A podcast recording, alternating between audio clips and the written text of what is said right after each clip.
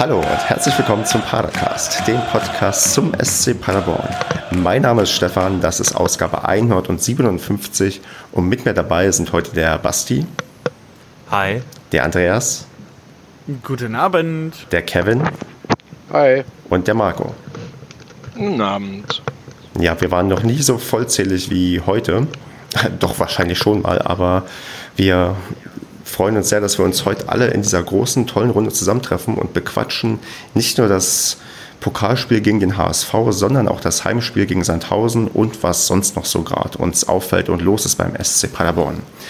Anfangen will ich aber wie immer mit der beliebten Kategorie Smalltalk, die wir ganz kurz in Umfrageform durchgehen. Lieblingsschokolade, schwarze oder weiße oder Kuhfleckenschokolade? Marco. Schwarz 80 Prozent. Also richtig dunkel. Oh. Ja. Okay. Keine Milchschokolade. Andreas. Stauben. Ich mag sehr gerne Vollmilchschokolade. Basti.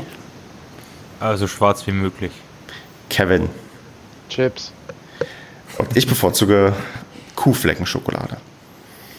Haben wir das auch geklärt? Leute, schickt uns Schokolade, wenn ihr, aber nicht unbedingt im Sommer, dann ist das ein bisschen äh, anstrengend. Ja, das erste Bier wurde schon aufgemacht vielleicht oder der erste Energy-Drink. Oder war das, oder war das ein Rittersport? das, war, das war unser Sponsor. Aber nicht der Padercast-Sponsor. Noch nicht der Padercast-Sponsor. Nee, der Getränke, Energiegetränke-Sponsor des SC Paderborn. Genau, der erst genannt wird, wenn er uns auch sponsern möchte. Hast du noch eine Dose vom letzten Stadion Freigetränk? nee, tatsächlich kann ich mir die selber kaufen. Echt? Du kaufst was selbst? Kost, kostet gerade im Rewe aber auch nur 69 Cent. Alter, Bonze. Was? Ist doch ja, ungesund. Da muss, ich noch mal, da muss ich mal kurz weg. Ich komme dann später wieder. ja, Energy Drink. Ich probiere jetzt eine sanfte Überleitung zu einer Energieleistung zu machen, die wir nicht erbringen konnten. Und zwar haben wir gegen den HSV im DFB-Pokal 0 zu 2 verloren. Und ja, ich würde damit mal anfangen mit den Zuschauerzahlen und der Choreografie. Ich war nämlich ausverkauft, hatte eine nette Choreografie und ich glaube, wir waren alle im Stadion, oder? Und konnten diese Choreografie nicht sehen. Ich höre wieder schweigende Zustimmung und würde sagen, Kevin, du, du hast. Nur, dass wir alle im Stadion waren. Wir waren Teil der Choreografie. Das, ob ich das weiß, Marco, weiß ich gar nicht mehr so richtig, aber. Das stimmt, das, kann, das ist ein valider ähm, Punkt, Stefan. Richtig. Kevin, du warst ja bekanntlich öfters auf Social Media unterwegs.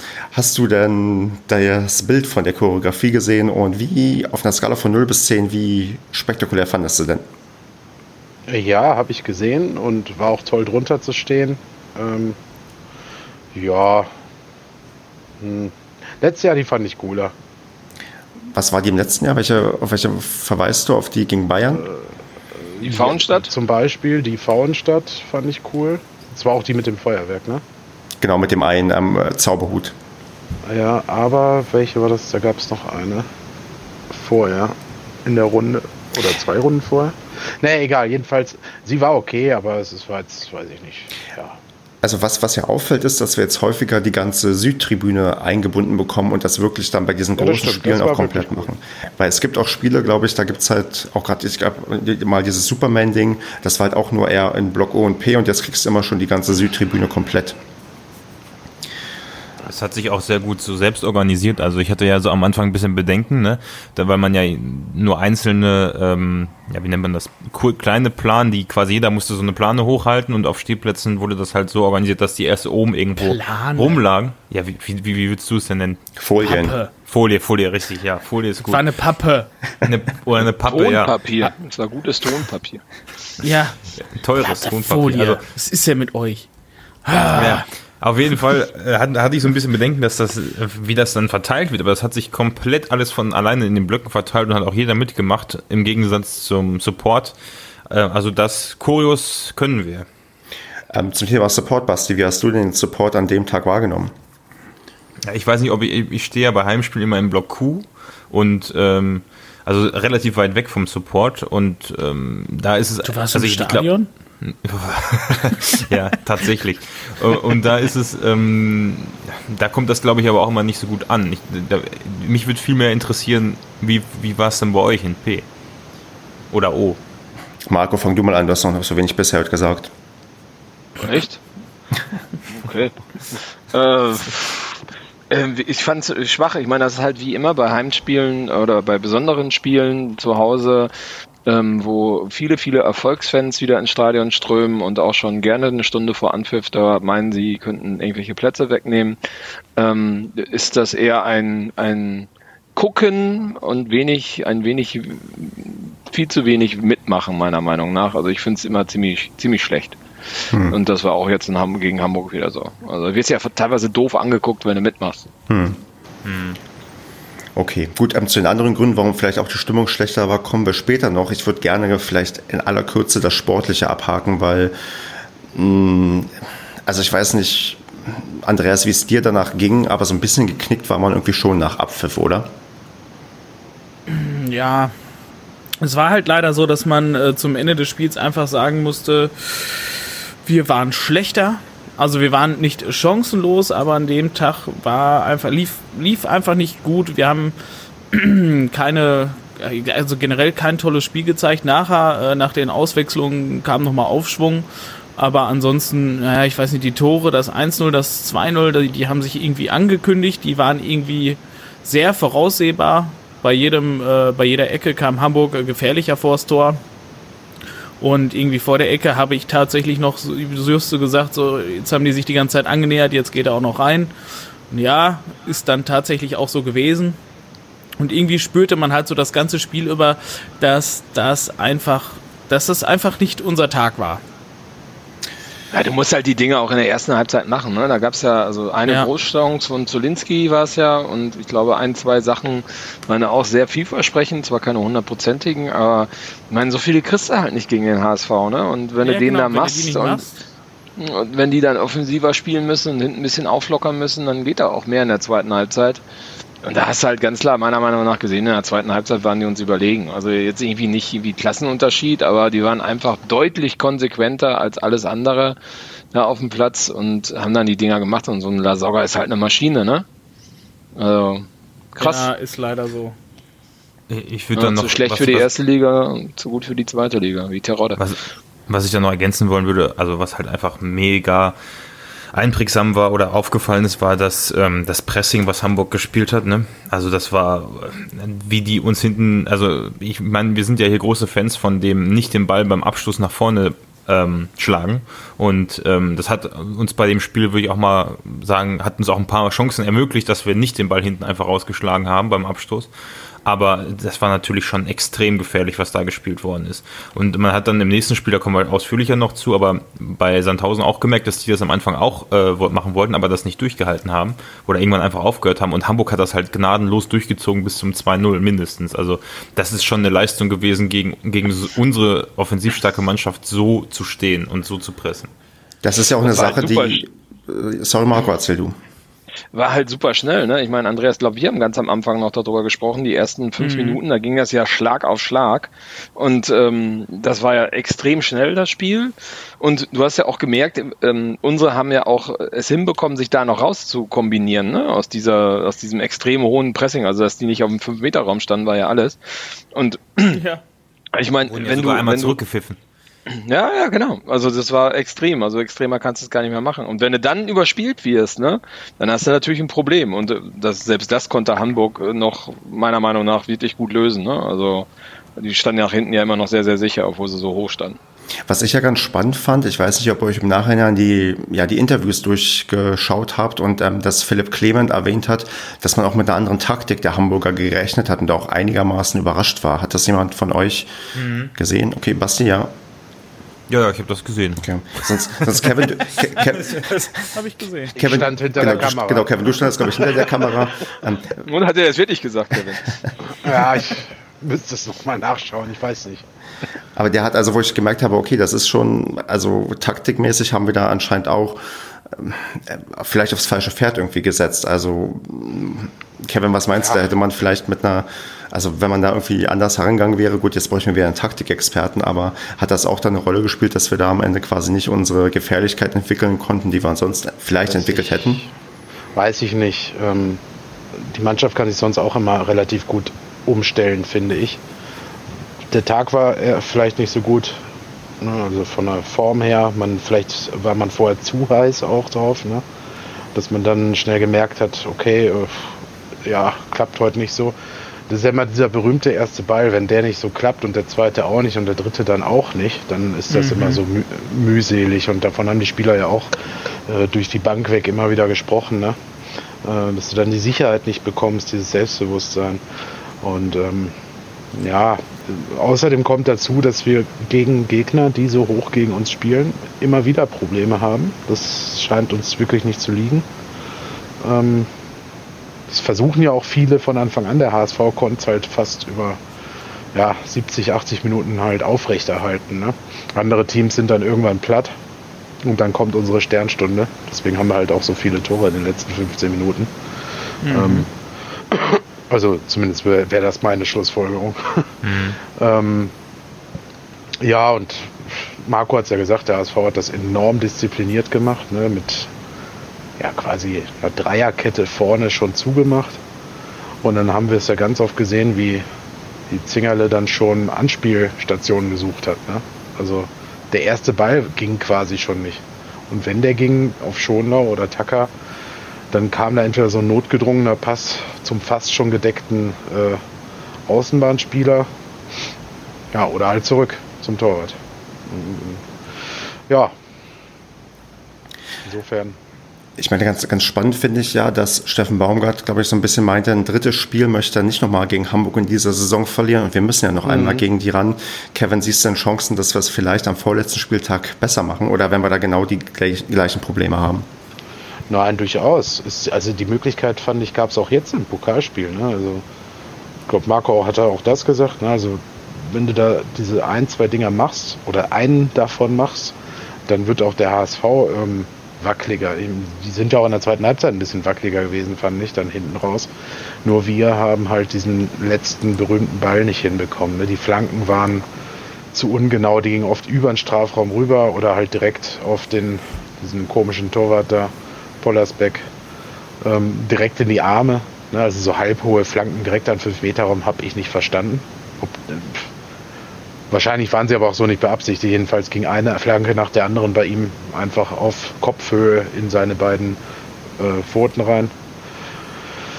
wenn du da in der ersten Halbzeit das Ding machst, äh, ist das ein ganz anderes Spiel. Und ich glaube, wenn du jetzt nochmal gegen den HSV spielst, die haben es im Hinspiel auch schon ganz gut gemacht. Da haben sie auch so offensiv gestanden. Du musst bis dahin jetzt eine Lösung finden, wie du dann trotzdem entweder dein Spiel aufziehst oder ein alternatives Spiel äh, kreierst.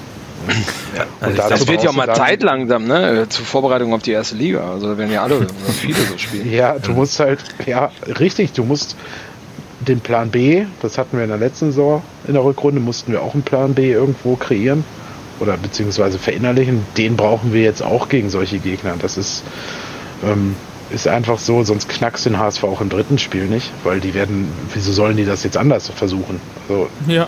Hm. haben sie ja zweimal Erfolg mit gehabt, ne? Wir, hatten aber auch schon ähnliche Probleme mit Gegnern, die genau das Gegenteil getan haben, die sich einfach nur hinten reingestellt haben. Also, das auch, klar. Ja, das stimmt. Also, ich also die glaube, mitspielende Gegner sind schon optimal, aber ähm, die, also wie es der HSV macht, ist richtig gut. Die haben da, ja, in Amerika gibt es ja mal Fachausdruck für einen Deutschen und beschreibe ich es jetzt mal, die haben, eine, sagen wir mal, die haben einen Schlüssel gefunden für unser Spiel. Ja, oh. Und zwar die, den Aufbau, den wir halt konsequent egal wie's, wie der Gegner steht, immer hinten, von hinten rausspielen und äh, beileibe nicht irgendwie mal einen Ball raushauen. Das ist jetzt zwar ein, zwei, dreimal passiert in dem Spiel, aber äh, in der Regel machen wir das aufs Kotzen, äh, den Ball halt hinten rausspielen mit Kurzpassspielen. Ne?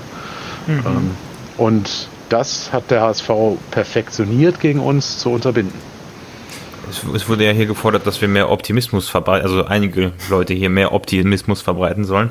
Was ich glaube, warum am vorletzten Spieltag, um auf die Frage von Stefan nochmal äh, auch noch zu antworten, warum das da besser klappt, ist, weil ich habe erstens das Gefühl, dass Hamburg manchmal so ein Motivationsproblem hat. Also ich meine, wer 2-0 gegen Darmstadt führt und also direkt vor dem Pokalspiel gegen uns und sich dann noch 3-2 abkochen lässt, ähm, Ja, also ich glaube, die haben, die waren in, in, in, dem Spiel schon extrem, extrem motiviert, klar, äh, Viertelfinale DFB-Pokal. Und die hatten auch einen Tag länger als Vorbereitung Zeit, so nochmal noch mal eine Ausrede zu bringen. Nee, und ich glaube am vorletzten Spieltag, je nachdem, ob die noch im Pokal sind, was ich bezweifle, aber äh, ich glaube, wenn die durch sind, ist das, ist das ein ganz anderes Spiel. Wieder. Ja, aber im Worst Case hast Mental. du halt, im Worst Case hast du halt eine Mannschaft, die da an dem Spieltag aufsteigen kann und dann sind diese motiviert wie schon lange nicht mehr wahrscheinlich ja, und dann haben wir dasselbe Problem. Aber es kommt so ein bisschen heraus, glaube ich, dass wir quasi zwei Plan Bs brauchen. Einmal für halt Mannschaften wie Hamburg und einmal halt für Mannschaften, die sich halt nur hinten reinstellen und auf Teufel komm raus nur gegen uns erstmal verteidigen. Und da sieht man halt so ein bisschen, dass uns dann ja, die vielleicht auch noch ein Schritt in der Entwicklung fehlt, weil wir auch das erste Jahr wieder in Liga 2 sind. Also mich, mich macht das jetzt nicht fertig, dass wir da verloren haben, wo ich jetzt ein bisschen vielleicht überschwenken wollen würde. Zu der Frage, ist man jetzt eher enttäuscht oder eher stolz auf die Leistung, die wir im Pokal gebracht haben? Und Marco, ich glaube, du bist da wahrscheinlich auch der Meinung wie ich, dass man am Ende eher stolz sein kann auf diesen zweiten Pokal-Run in Folge, der uns bis ins Viertelfinale gebracht hat. Ja, klar, auf alle Fälle. Ich meine, das ist super. Zweimal in Folge Viertelfinale und Stefan hat das uns ja versprochen, nächstes Jahr, egal wer kommt, wieder Viertelfinale. Also das wird ja jetzt so eine, ein rein Ding, ne? das ist ja gesetzt und von daher alles gut. Und nächstes Jahr schaffen wir es dann vielleicht ins Halbfinale. Nein, aber ist, ich finde es super. War, ich meine, ich auch bei dem Spiel, dass das jetzt verloren gegangen ist, ich glaube, da kann man darf man auch nicht so lange so traurig sein. Ich habe es genossen, DFB-Pokal, und es wertet, glaube ich, die Marke ähm, SC Paderborn deutlich auf, wenn man das schafft, bis im DFB-Pokal für die Finale durchzuhalten. Genau. Man, kann, man, man darf da ja immer wieder Stefan zitieren, der in jedem Jahr Padercast bis zum letzten Jahr immer quasi gesagt hat, äh, Pokal können wir nicht. Ich glaube, das, das müsste man mal zählen, wie oft das in dem Podcast schon gefallen ist. Und ich glaube, diese zwei Jahre unter Steffen Baumgart haben so ziemlich das Gegenteil bewiesen. Ja, vielleicht sind wir jetzt endlich eine Pokalmannschaft und das wäre doch auch ganz schön. Eine Pokalmannschaft. Schön. Gut. Ähm, haben wir noch sportlich was zu dem Spiel? Wenn nicht, würde ich gerne noch zu ein paar Sachen rundherum ja, was sagen zum DFB-Pokal, zur DFB-Pokalwoche. Ich, also das, was, was mich ein bisschen überrascht hat, dass äh, Zingerle im Tor stand und nicht Ratter. Weil ich habe eigentlich damit gerechnet, halt, dass, dass gerade halt Baumgart halt äh, sich so treu bleibt und dann sagt, ja, weiß ich, geht halt um viel, aber ähm, wenn, wenn Ratter mal zum Zug kommt, dann halt im Pokal, und er hat es ja auch letztes Jahr zum Beispiel gegen die Bayern gemacht und alles, und dass er jetzt gesagt hat, nee, alles klar, Leo bleibt im Tor, hat mich ein wenig überrascht. Ja, aber ich glaube, ich, ich hatte auf jeden Fall Verständnis. Also überrascht war ich nicht mal so ja, ganz. Verständnis habe ich auch, aber. Naja, er hat ja auf der PK gesagt, da sind wir wieder und zwar mit der atemberaubenden Skype-Qualität, weil dieses scheiß Studio-Link einfach nicht das hält, was immer versprochen wird. Also all die Leute, die sagen, wie toll das doch ist und das ist der beste Standard, den wir haben bei Podcasts, ja, dann benutzt man diesen Scheiß mit einer jetzt inzwischen der besten Internetverbindung und plötzlich geht doch noch irgendwas schief, ja. Wir hatten irgendwie eine ganz nette Aufnahme, wo wir gewisse Probleme in den Griff bekommen haben, aber letztendlich immer noch Kacke, weil irgendwann Marco sich angehört hat wie Darth Vader. Und zu diesem... Wir alle. Ja, eigentlich wir alle, aber Marco hat angefangen. Und ja, ähm, dieser, da, dieser Darth Vader darf jetzt weitermachen und erzählen noch, was er gerade zu Zingerle erzählt hat und dann haken wir den HSV sportlich aber auch gleich wirklich ab. Wunderbar. So. Ah, ein Déjà-vu. Ähm, genau, der Baumgart hat ja auf dem äh, PK gesagt, dass er das, äh, den Einsatz des Torwarts auch abhängig macht von den Leistungsdaten, die dort im Training auch so erbracht werden. Und vielleicht kann es ja auch sein, dass der Ratter gerade nicht so gut drauf ist und die Leistung nicht bringt, äh, die Baumgart gerne sieht. Und deswegen hat er den Zingerle gebracht. Ratter. Genau. Und mit diesen Worten möchte ich jetzt einfach furios überleiten zu weiteren Themen. Und zwar, wir hatten es vorhin schon angedeutet, wir mussten noch mal über die Stimmung reden, denn es lag ein Flyer aus, wo drin mitgeteilt wurde, dass die ja, aktive Fanszene von 20 Stadionverboten betroffen ist, was, glaube ich, nicht unerheblich ist. Und sagen wir mal so, es steht auf dem Zettel zwar nicht drauf, wie, was, wo passiert ist. Man kann sich aber vielleicht bei diversen Ereignissen der letzten Jahre denken, wo eventuell was passiert ist, was dann eventuell in einem Stadionverbot resultiert. Unabhängig davon der, von der Rechtmäßigkeit oder von dem, was dahinter steckt und wie, wie diese Bestrafung zustande kommt, möchte ich, glaube ich, so Basti, du bist ja auch jemand, der dem öfters mal auswärts anzutreffen ist. Da kommen wir auch noch gleich zu. Wie du jetzt so deine Einschätzung ist bezüglich der Stimmung in den nächsten ja, Jahren, die dann vielleicht in Paderborn herrscht oder nicht herrscht. Ja, also ich finde das extrem schade. Also ob die jetzt gerechtfertigt sind, die Stadionverbote oder nicht, kann ich nicht beurteilen. Keine Ahnung, will ich auch nichts zu sagen. Also keine Ahnung, aber äh, für die, für die Fanszene, die ja bekanntlich jetzt nicht so riesig ist, also aber sich ja eigentlich meiner Meinung nach wirklich sehr gut entwickelt hat, so von der Stimmung her. Also gerade wenn man sich überlegt, wie viele Choreos auch in den Saisons zuvor gefahren worden sind, wie gut da also ich fand, das war schon dafür, dass wir dann dritte Liga gespielt haben, auf einem guten Weg. Äh, über die Bundesliga-Saison müssen wir ja sowieso gar nicht reden, aber gerade das ist jetzt auswärts dann, wenn 20 Leute fehlen, macht das, glaube ich, schon einen großen Unterschied. Wobei auswärts die Mitmachquote höher ist. Von denen, die fahren, machen halt alle mit, das ist okay, aber bei Heimspielen würde ich mal sagen, wird man das mit Sicherheit merken, ne? weil du brauchst halt jeden Mann, damit mal die Welle auf ähm, P und Q, wenn sie dann da mal ankommt, oder ähm, die anderen Blöcke um O herum überschwappt. Ne? Und da ist es meistens ja immer so ein Momentum, so einmal ist O richtig laut und anschließend äh, schwappt das so ein bisschen über. Und äh, mit 20 Leuten weniger, das hört sich so wenig an, aber ich glaube, das ist, ja, wird sich nicht so positiv bemerkbar machen. Genau, ich meine, gerade bei der Größe unserer Fanszene ist das doch eine ja, erhebliche Reduzierung. Und ich meine, gut, ich weiß jetzt nicht, welche Person immer jeweils im Einzelnen betroffen ist, aber man kann davon ausgehen, dass der eine oder andere dabei ist, der halt lauter ist, der irgendwie da auch den, also der irgendwie dann auch mit zur Stimmung beiträgt. Und ja, ist, man kann gespannt sein, wie und ob diese Lücke irgendwie gefüllt werden kann in den nächsten Jahren. Ja, man weiß ja auch nicht, wie lange das ist. Also ich weiß es zumindest nicht. Und ja, also ich finde sowas immer, ich weiß nicht, Leute, die so ihr Herzblut dafür geben, dann von dem Sport auszusperren als Strafe, kann man als angemessen ansehen. Ich weiß nicht, ob das so, ob das so der Sinn der Sache ist, ob das irgendwas bewegt. Es, es nimmt ja tendenziell den Leuten oft immer erstmal ihren, ihren wichtigsten und ja, Bezugspunkt so im Leben, was ähm, Hobby und Freizeitgestaltung irgendwie angeht. Aber dass eine gewisse Sanktionierung stattfinden muss, wenn du irgendwie Mist baust, ist irgendwie auch klar. Ja. Die Frage ist halt, ob es dann immer gleich ja die ja gut, es gibt ja auch inzwischen Stadionverbotskommissionen und so, wo über gewisse Sachen dann auch ein bisschen intensiver diskutiert und verhandelt wird, aber ja, das, das, vielleicht muss man das mal nochmal ein extra Sonderthema zu machen mit jemandem, der da auch tiefer drin steht. Genau, ja, das wäre vielleicht interessant. Und ähm, bis dahin nehmen wir einfach mal zur Kenntnis, dass es stimmungsmäßig eventuell oder höchstwahrscheinlich in den nächsten Monaten eher Mauer aussehen wird. Ähm, hm? Mich würde gerade jetzt, ich finde das gerade interessant, wie, wie, meint ihr das, dass das zu hart ist oder schade ist? Ich hm. meine, wenn, wenn jemand, also wenn ich jetzt im Rewe, wo ich vorhin war, mein Energy geklaut hätte und dabei erwischt worden wäre, hätte ich ja auch nicht sagen können, ach, ich, das ist mein Lebensmittelpunkt, weil ich jeden Morgen mir dann Energy kaufe und ich brauche den gerne. Und ihr nehmt mir jetzt meinen Ausgleich. Ähm, ich meine, da kann man ja vorher drüber nachdenken. Ja, oder? im Rewe, aber nicht, wenn es vorm Stadion oder so passiert. nee, aber ja, das ist. Also, Du ja. weißt, das ist, das ist, klar, der Vergleich hinkt, aber du weißt, was ich meine. Also klar, nee, nee Kevin, ähm, wir sind uns ja einig, dass mancher gerade das äh, schlechtes Verhalten muss halt sanktioniert werden. Und die Frage ist aber halt immer, was ist, also es gibt, glaube ich, wirklich bei Stadionverboten, glaube ich, nur diese zwei Abstufungen. Ich glaube, die erste Stufe ist zwei oder drei Jahre und das andere ist irgendwie fünf Jahre. Und ähm, das mhm. sind schon, im Strafrecht hast du ja auch Sachen von, von irgendwie sechs Monaten bis irgendwie zehn Jahre bei, bei, bei gewissen Delikten, irgendwie, wo die Spannbreite ein bisschen größer ist. Und da habe ich immer so ein bisschen das okay. Gefühl, dass man auch vielleicht mit einem einjährigen oder mit einem halbjährigen Stadionverbot in erster also ich weiß, es gibt im, er im, ersten Ding auch oft das Ding, dass du auf Bewährung das ausgesetzt bekommst. Also es ist auch noch eine gewisse Abstufung, aber ich glaube, mhm. eine noch feinere Abstufung wäre vielleicht eventuell ein bisschen zielführender. Man weiß es nicht. Es gibt auch Leute, wo ich denke, okay, da wäre ich froh, wenn die ihr Leben lang nicht mehr ins Stadion dürften. Also so ist es nicht. Aber mhm.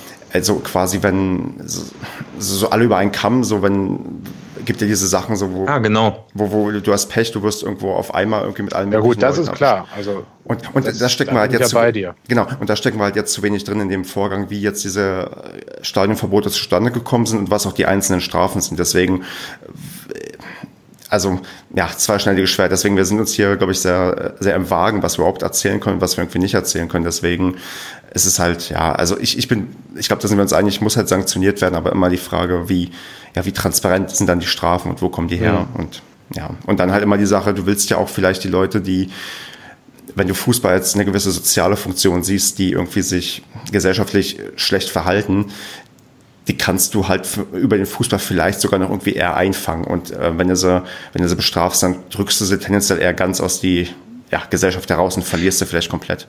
Ja, ich, ich find, ich also find, bis zum letzten Satz hätte ich dir jetzt zugestimmt bei allem. Hm. Das letzte ist halt einfach, ich meine, vorausgesetzt, sie haben das Vergehen begangen, ne? also das ist jetzt die Voraussetzung für meinen folgenden Satz, äh, dann haben sie das ja beim Fußball getan oder ja. im Rahmen, im Kontext des Fußballs. Und dann äh, muss ich ganz ehrlich sagen, wäre mir äh, das auch scheißegal, ob das jetzt dann auf der anderen Seite auch ihr äh, ihre beruhigendes äh, Yin-Yang sein kann oder sowas. Ähm, sie haben ja da dann die Scheiße gebaut. Also ich meine. Ja, ich finde ich finde das mit dem da so ein bisschen schwierig zu definieren, weil wenn ich vor dem, also sagen wir mal klar, du hast recht, es stimmt, dass es im Rahmen vom Fußballspiel ist, aber solange genau. das meiner Meinung nach nicht im Stadion passiert, hin, das ist so das, was ich vielleicht meine mit Stefans Argument. Wenn, es hindert die auch jetzt niemand daran, sich im Rahmen eines Fußballspiels ähm, mhm. sowas zu leisten. So. Äh, und deswegen finde ich die, die, die, die Konsequenz, dann ein Stadionverbot zu ähm, äh, auszusprechen für 20 Leute, äh, die dann trotzdem zu den Spielen hinfahren und dann vor dem Stadion stehen. Äh, da sehe ich, ich sehe da persönlich keinen keinen Sinn. Aber das ist, ich, ich, ich will klar, jetzt weil sie diesen, das Spiel ja dann nicht live sehen. Okay, aber sie sind trotzdem vor Ort und äh, ja. im Umfeld des Stadions da, wo auch gegebenenfalls die Sachen passiert sind, die äh, für die sie Stadionverbot bekommen haben. Das heißt, es ändert sich de facto nichts. Aber das ist, das ist, ich glaube, das ist so ein diffiziles Thema. Das wäre jetzt ja auch nur ein, ein Beispiel von ganz vielen. Die, die, die Frage ist auch vielleicht, wie findet denn, wie bei Gefängnisstrafen gibt es ja auch eine Resozialisierung, ob in quasi im Rahmen von Stadionverboten auch eine Resozialisierung stattfindet. Weil wenn du einfach nur sagst, hier seid zwei Jahre weg, was ihr da macht, interessiert uns nicht, dann ist das was anderes, als wenn du sagst, ihr seid zwei Jahre weg, aber ihr könnt jetzt, weiß ich nicht, euch wieder in der und der Form, ja, ja, ähm, darstellen, dass doch, genau, richtig, ihr, also ihr, dürft halt mal unten stehen bleiben, dann geht's auf die Sitzplätze, genau. dann geht's auf die Gegentribüne. Ja, erst, erst darfst du auf den Rasen laufen und da gleich ausstechen. und winken. Und was mir gerade noch einfällt, ist, ähm, was ich vielleicht revidieren muss, ist nochmal der Punkt, ähm, es gibt ja auch da noch, Stefan, du meintest ja vorhin, es gibt unterschiedliche Arten von Steinverbunden. Ich glaube, es gibt auch die Art, wo man, also habe ich mal gehört, Halbwissen, aber dass man sich bei Auswärtsspielen oder so bei besti äh, an, an, bestimmten Orten bei der Polizei oder sonst wo melden muss, genau. dass man eben nicht mitfährt. Also ich glaube, da kennen wir uns zu wenig aus, aber ist auf jeden Fall mal ein, vielleicht auch mal ein Gesprächsthema mit einem für eine Sonderfolge oder so. Genau. Also wenn da jemand uns Rede und Antwort stehen möchte, sogar, der kann sich gerne bei uns melden und sonst, ja, wir gucken mal, wie sich das stimmungsmäßig entwickelt und ähm, man merkt, es gibt da durchaus unterschiedliche Positionen, die auch alle ihre Berechtigung haben. Also ich will jetzt weder Kevin, Basti noch mir absprechen, dass wir richtig oder falsch liegen. Da müssen wir, ja. Aber die Idee ist gut, mal so eine Sonderfolge mit einem Stadionverbotler und dann nehmen wir Studio-Link, dann versteht man die Stimme auch nicht. Sehr schön. Super, machen wir weiter. Marco, du bist nämlich jetzt dran, denn du hast dir das, die Pokalwoche nicht nur mit Paderborn gegeben, sondern hast dir auch ein Spiel gegönnt, was eigentlich von vornherein mehr oder weniger entschieden war und uns dann doch alle Lügen gestraft hat. Denn du warst nämlich zu Gast in München, oder? Genau, richtig. Ich durfte zweimal letzte Woche DFB-Pokal sehen. Genau, und da würde ich doch mal sagen, Basti, frag doch mal den Marco, wie es in München so war, denn ich kann nicht so gut fragen, wie es in anderen Städten Ach, ist. Ja, ich weiß auch nicht, ob ich da jetzt der Experte für bin, aber wie, ähm, wie war denn so die Anreise zum Stadion hin? Also das ist ja äh, nochmal ein anderes Level als in Paderborn. Ja, mit der U6 von Schwabing, Nordfriedhof, acht Minuten am Stadion aussteigen. Also, ähm, also, meine, was ist da so, wie war so die Stimmung da um, um das Stadion rum, fragen wir es mal so. Ja, wie immer scheiße. Also ich ja. war jetzt nicht das erste Mal in äh, München im Stadion, ähm, da ich halt beruflich ziemlich viel in München bin und wenn sich ergibt, äh, gehe ich dann auch gerne mal ins Stadion. Ähm, diesmal übrigens auch nur, weil der äh, Sascha mir eine Karte, äh, der Sascha Mackenbach mir eine Karte besorgt hat, der äh, es mir ermöglicht hat, das Spiel zu sehen. Also vielen Dank nochmal, Sascha, dafür. Sehr viel Spaß gemacht. Ähm, Genau, ich finde, dass, ähm, dass äh, die Allianz Arena liegt äh, megamäßig beschissen vor den Türen von München ähm, auf einem riesigen Schotterplatz gefühlt. Ähm, und ich finde das sehr unpersönlich, das ganze Ambiente um den Stadion drumherum. Wie hast du so die, du standst ja im Gästeblock, wenn ich das richtig ja. mitbekommen habe? Nein, nein, nein, dachte ich erst, aber ich war in der Südkurve Ach. vom FCB. Ach. Genau, ich stand sozusagen zwei Blocks neben den Ultras. Ach du meine Güte, das sind ja neue Informationen, dann sind meine Fragen ja alle falsch. Aber äh, frage ich dich trotzdem, wie hast du denn den Spielverlauf dann so ähm, ähm, während des Spiels dann war, war man, da hat man da vorher so eine Erwartungshaltung gespürt, dass die die mit 8-0 weghauen und ähm, hat sich dann Erstaunen breit gemacht, Entsetzen, Pfiffe oder gab es irgendwas dergleichen? Also äh, der, der Münchner ähm, äh, Fan ist ja, oder der Bayern-Fan ist ja scheinbar ähm, sehr sehr offen und sehr ausgeglichen. Also man muss sich vorstellen, du stehst ähm, hinter der Südkurve des, ähm, des FC Bayern München. Also wir standen relativ lange in dem inneren Bereich. Das ist so eine schön mit Beton ausgegossenen äh, inneren Bereich am Catering und haben ein, zwei Bier getrunken. Und da ist mir aufgefallen, da laufen dann wirklich erst kamen so ein, zwei Leute mit Heidenhain-Schals äh, um die Ecke. Da dachte ich noch, das wäre so ein Spieltagsschal, weil es gab auch wohl so einen Spieltagsschal. Aber nee, das hat sich dann herausgestellt, dass das ganz normale Heidenheim-Schals äh, waren und nachher kamen Leute mit Trikot vorbei. Also äh, äh, prinzipiell ist man da sehr grundentspannt und lässt dann auch gerne den Gästefan auch gerne ähm, in Richtung ähm, der Südkurve gehen und sogar in die Südkurve rein, weil in der Tat waren dann auch ähm, in dem Block, der zwar ein bisschen rechts versetzt war von den äh, Ultras, aber trotzdem sehr nah zu den Ultras, ähm, äh, noch Heidenheim-Fans, die auch Farben getragen haben, äh, ganz offen dort. Und äh, ja, man ist da, man geht mit sowas scheinbar sehr einfach und sehr, sehr leicht um, was ich ehrlich gesagt überhaupt gar nicht verstehen kann. Und okay, selbst als neutraler Fan äh, erweckt das in mir äh, Kopfschütteln. Und ansonsten haben sich, glaube ich, viele gedacht, naja, ähm, man hat auch gemerkt, also es sind ja sehr viele Dauerkartenbesitzer in München immer im Stadion und man hat gemerkt, da wo ich stand, waren auch beileibe nicht alle da. Ich schätze, das war jetzt Samstag deutlich voller. Ähm, also viele sind gar nicht hingegangen und haben sich es gar nicht angeguckt, weil sie hm. ähm, das, äh, das lohnt sich nicht. Das ist sehr, sehr selbstverständlich. Und wie war die Stimmung dann so in der zweiten Hälfte, als das Spiel richtig Fahrt aufgenommen hat, mit der roten Karte im Hintergrund für Bayern? War dann war ja, einfach schön anzusehen, oder? Der, der, Sascha und ich haben am Anfang noch gewettet, wie schnell denn das erste Tor für Bayern fällt. Ich meine, Sascha hat irgendwas mit acht Minuten gesagt und dann hat es aber einen Tacken länger gedauert, aber äh, lag gar nicht so weit weg davon. Ähm, dann bei, dem, bei der roten Karte für Süle, das waren ja 75 Minuten dann äh, sozusagen in Unterzahl, da habe ich noch gesagt, hm, naja, ob das jetzt so 75 Minuten lang so gut geht und dann hat das Spiel ja immer mehr Fahrt aufgenommen. Und ähm, ich hatte das große Glück, dass ich äh, vor mir direkt auch einen Heidenheim-Fan sitzen hatte oder stehen hatte, ähm, der ähm, das Spiel auch aus der Gästeperspektive betrachtet hat. Und wir hatten eigentlich einen großen Spaß, muss ich sagen. Also ähm, war, schon, war schon spannend zu sehen, das Spiel. Was dann für, für Heidenheim oder für Bayern? Oder für gar keinen, einfach völlig neutral. Ja, neutral und Heidenheim ist jetzt ja auch nicht so gerade mein ganz großer Favorite, aber äh, in so einem Spiel bin ich dann schon eher für die Heidenheimer Uhrensöhne als äh, für den FCB. Ja, mein Gott, da ist man doch eh immer für den Underdog, oder? Ja, klar. Und vor allen Dingen, wenn der so aufspielt, ne? Also wenn er dann so aus so einem 4 zu 2 noch ein 4-4 machst und dann kriegst du dann so einen dummen Handelfmeter. Ähm, also haben schon gut mitgespielt, muss man schon sagen. Und ähm, nach dem Spiel aber auch alles friedlich, entspannt, Abreise. Ja, das ist halt so ein, so ein eher so ein Event-Thema, ne? Das ist nicht mhm. so, als würdest du jetzt nach Dresden fahren äh, zu Dynamo. Ähm, da ist halt jeder total entspannt und kannst auch rausgehen. Also du kannst auch im Stadion in jeden Bereich reingehen. Also du kannst einmal im Innenraum, also im Innenraum, im, ähm, da wo man halt äh, äh, ja als Zuschauer steht, kannst du einmal im ganzen Stadion rumlaufen. Es gibt keinerlei Abtrennungen mehr. Also hm. man ist da sehr, sehr offen. Ja, es ist ja häufig in so modernen Arenen so, äh, wenn ich mir so was, also so jetzt vor allem, vor allem äh, bei anderen Sportarten, Eishockey, glaube ich, so in Berlin oder so, die ganzen Stadien, die da sind, äh, oder Arenen, die sind, da kann man ja sich überall frei bewegen. Selbst bei uns kommt es ja auch wieder mittlerweile fast überall hin. Ja, aber du also, kommst nicht in den Gästebereich rein. Also in die ach so, ja, okay, das ist, Bereich, also. ja, okay, das ist natürlich noch eine andere Sache. Da, aber da, da, bist du nicht reingegangen, also hast nicht ja. ausprobiert, hinzukommen. Ja, ja, die Gäste stehen da ja irgendwie gefühlte 500 Meter unterm Dach.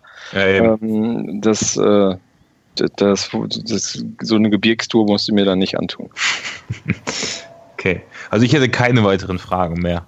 Okay, ja, wir sind ja auch kein, kein Bayern- oder Heidenheim-Podcast, aber so ein paar kleine Einblicke von der, von der Groundhopping-Geschichte unserer Leute hier sind doch ganz nett. Und ich glaube, Marco hat auch, das war doch vielleicht eins der spektakulärsten Spiele neben den ganzen Paderborn-Spielen, die du zumindest als neutraler Zuschauer jetzt mal gesehen hast, oder? Mm, ja, war auf alle Fälle spektakulär, wobei Real Madrid gegen Juventus Turin in Madrid war deutlich spektakulärer. Okay. Dann gucken wir mal, was sich da vielleicht noch in den nächsten Wochen, Monaten und Jahren dazu gesellt bei dir. Genau. Du stehst ja auf die großen Stadien der, der Welt. Wohl wahr. Ja, von den größten Stadien der Welt zu den Dorfplätzen. Wir haben in Sandhausen gespielt. Und Geile Überleitung. Ja, ich, Sehr ich gut, ja. muss mir auch ein bisschen auf die Schulter klopfen. Ich finde die Überleitung auch großartig. das ist echt gut. Und ich ja. mute mich mal wieder. und hier drehen wir das Spiel mal um, denn der Basti war zu Gast in Sandhausen und da kann ja der Marco mal in aller Kürze fragen, wie es denn in Sandhausen dem Basti so ergangen ist. Ja, so machen wir das. Und ich würde mir immer noch wünschen, dass wir das mal spontan machen, dass man sagt, ne, wer war denn da? Aber egal. Basti, ich habe gehört, du warst in Sandhaufen zum Auswärtsspiel. Stimmt, korrekt. Im und? Sandhaufen. Wie war's?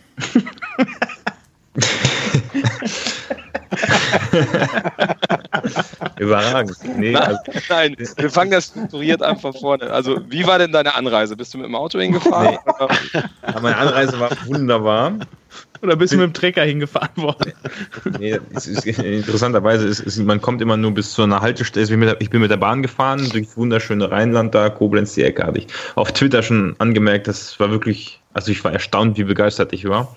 Dann ähm, am Bahnhof habe ich tatsächlich in Mannheim einen, oder in Heidelberg, glaube ich, war es, einen Paderborn-Fan getroffen, der aus Frankfurt kommt, der auch den Schwarz- und Blau-Block wohl kannte, aber den Podcast nicht. Und mit dem habe ich mich dann so ähm, vom ähm, Bahnhof dann zum Stadion begeben. Das war ziemlich lustig, weil man kann sich das so vorstellen, man kommt in einem Bahnhof an, der, der hieß eigentlich gar nicht, also heißt eigentlich gar nicht Sandhausen, sondern heißt St. Ilgen Sandhausen und da steigst du aus, dann nehmen dich die Leute mit, weil ich hab, bin schon in die falsche Richtung gerannt äh, mit dem Kollegen da und ja, nee, nee, ihr müsst hier lang und äh, dann, dann stehen da Shuttlebusse die werden dann so ganz ruhig voll gemacht und dann fährt einer nach dem anderen ab. Es gibt da keine Buslinien, die da zum Stadion fahren. So eine 6 und 68 gibt es da nicht.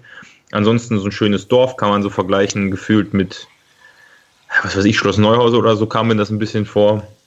Und dann bist du da im Wald, ganz schönes Stadion, gefällt mir ganz gut. So ein bisschen, ändert so ein bisschen, ich weiß nicht, erinnert ihr euch noch an die Eon Westfalen-Weser-Tribüne oder an die Eon-Tribüne im Hermann-Lenz-Stadion, die sie aufgezimmert hatten damals, als das Stadion zu klein wurde? War da überhaupt jemand von uns schon im Stadion? Naja, ja, ja. Ich noch gar nicht geboren. ich nö. Naja, ich erinnere mich. Ich wollte, ich lasse dich mal nicht im Regen stehen. Ich erinnere mich. Wunderbar. Ungefähr War so, bist du alt. Ungefähr ja, so, stimmt.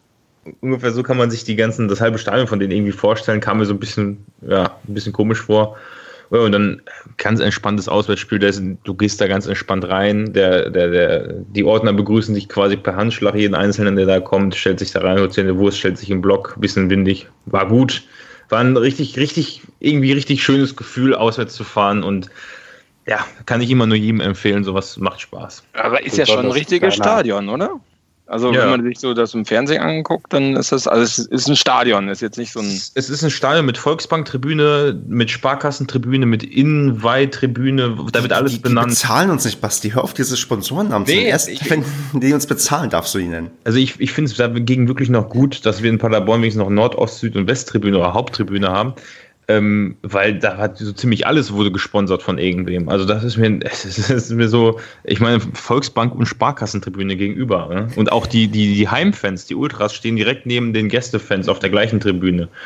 Und äh, was, was auch total komisch war, äh, anscheinend haben die für jede Tribüne einen Sponsor, was auch bedeutet, dass jede Tribüne irgendwo Leute drauf haben sitzen muss, damit es nicht leer aussieht oder so. Und deswegen saßen da, wie viele Leute waren da? 5000 sogar? Oder? Aber komplett verstreut über so ein großes Stadion. Ähm, das sah halt einfach scheiße aus. Also die hätte die Hälfte der Blöcke auch zulassen können. Ich weiß nicht, ist das bei uns nicht mal so gewesen, dass wir teilweise auf der Nord was zugelassen hatten, wenn es zu leer war in der dritten Liga? Mhm. Also das war irgendwie ganz. Ja, der Mittelblock wird dann zugemacht, ja. Mhm. ja. Genau, der wird nicht besetzt. Ist ja eh faszinierend, dass dieses Sandhausen äh, den Vorzug oder nicht den Vorzug bekommen hat vor Hoffenheim, weil wenn man mal sieht, äh, Sandhausen auf der Landkarte liegt neben Waldorf. Mhm. Also näher an SAP kann man gar nicht dran sein als Sandhausen. Also ähm, es ist interessant, die, der, der Kollege, den ich da getroffen hatte aus Frankfurt, ich habe den Namen leider nicht. Ich hab, wir haben uns nicht, wir haben den ganzen Tag gesprochen, aber nicht, ich kenne den Namen nicht. Ne? Mhm. Aber wenn er das hört, soll er sich mal melden. Aber ähm, er, ich glaube, der hat mir die Story erzählt, dass ähm, der Dietmar Hopp zunächst in Sandhausen angefragt hatte und die aber abgelehnt haben und der dann erst nach Sinsheim gegangen ist. Weil die Fanszene dagegen war. Ich keine Ahnung warum, aber auf jeden Fall wollten die das. Nicht. Alle beide. ja. okay, okay. Und wie ist das so im Stadion selbst? Also ähm, Ambiente meintest du, also ist nicht so, so toll. Wie ist das Catering so? Ach nö, Ambiente ist eigentlich auch schick, ist ja mitten im Wald und ist okay, ist nicht, nichts Besonderes, aber ist, ist okay. Aber Catering, ja, ich, ich glaube, die Pommes waren extrem, die waren noch tief, tief gefroren, gefühlt irgendwie ein bisschen, komm, aber so genau müssen wir nicht drauf eingehen. nichts, nichts Besonderes vor Ort. Ne? Okay, und wie ist was, was trinkt man im Stadion in Sandhausen? Ich, gab es da nicht auch, ich, ich gab es da nicht einen Riesling oder was? Keine Ahnung, da gab es schon ein paar außergewöhnliche Getränke, aber ich habe da äh, gar kein Getränk getrunken, ich habe nur eine Pommes gegessen. Ah, okay, da musst du aber nächstes Mal schon drauf achten. Ne? Also der Stefan kann dir schon immer sagen, was es da so zu trinken gibt. Das ja, ja, schon irgendwie. Ja, da gab es außergewöhnliche Getränke. Ich dachte, mhm. du wusstest das, deswegen fragst du es, aber ich habe es mir jetzt leider nicht aufgeschrieben. Nächstes Mal nehme ich Stiftpapier mit oder mache ein Foto und dann. okay, also Sandhausen ist eine Reise wert. Kommt aufs Spiel an.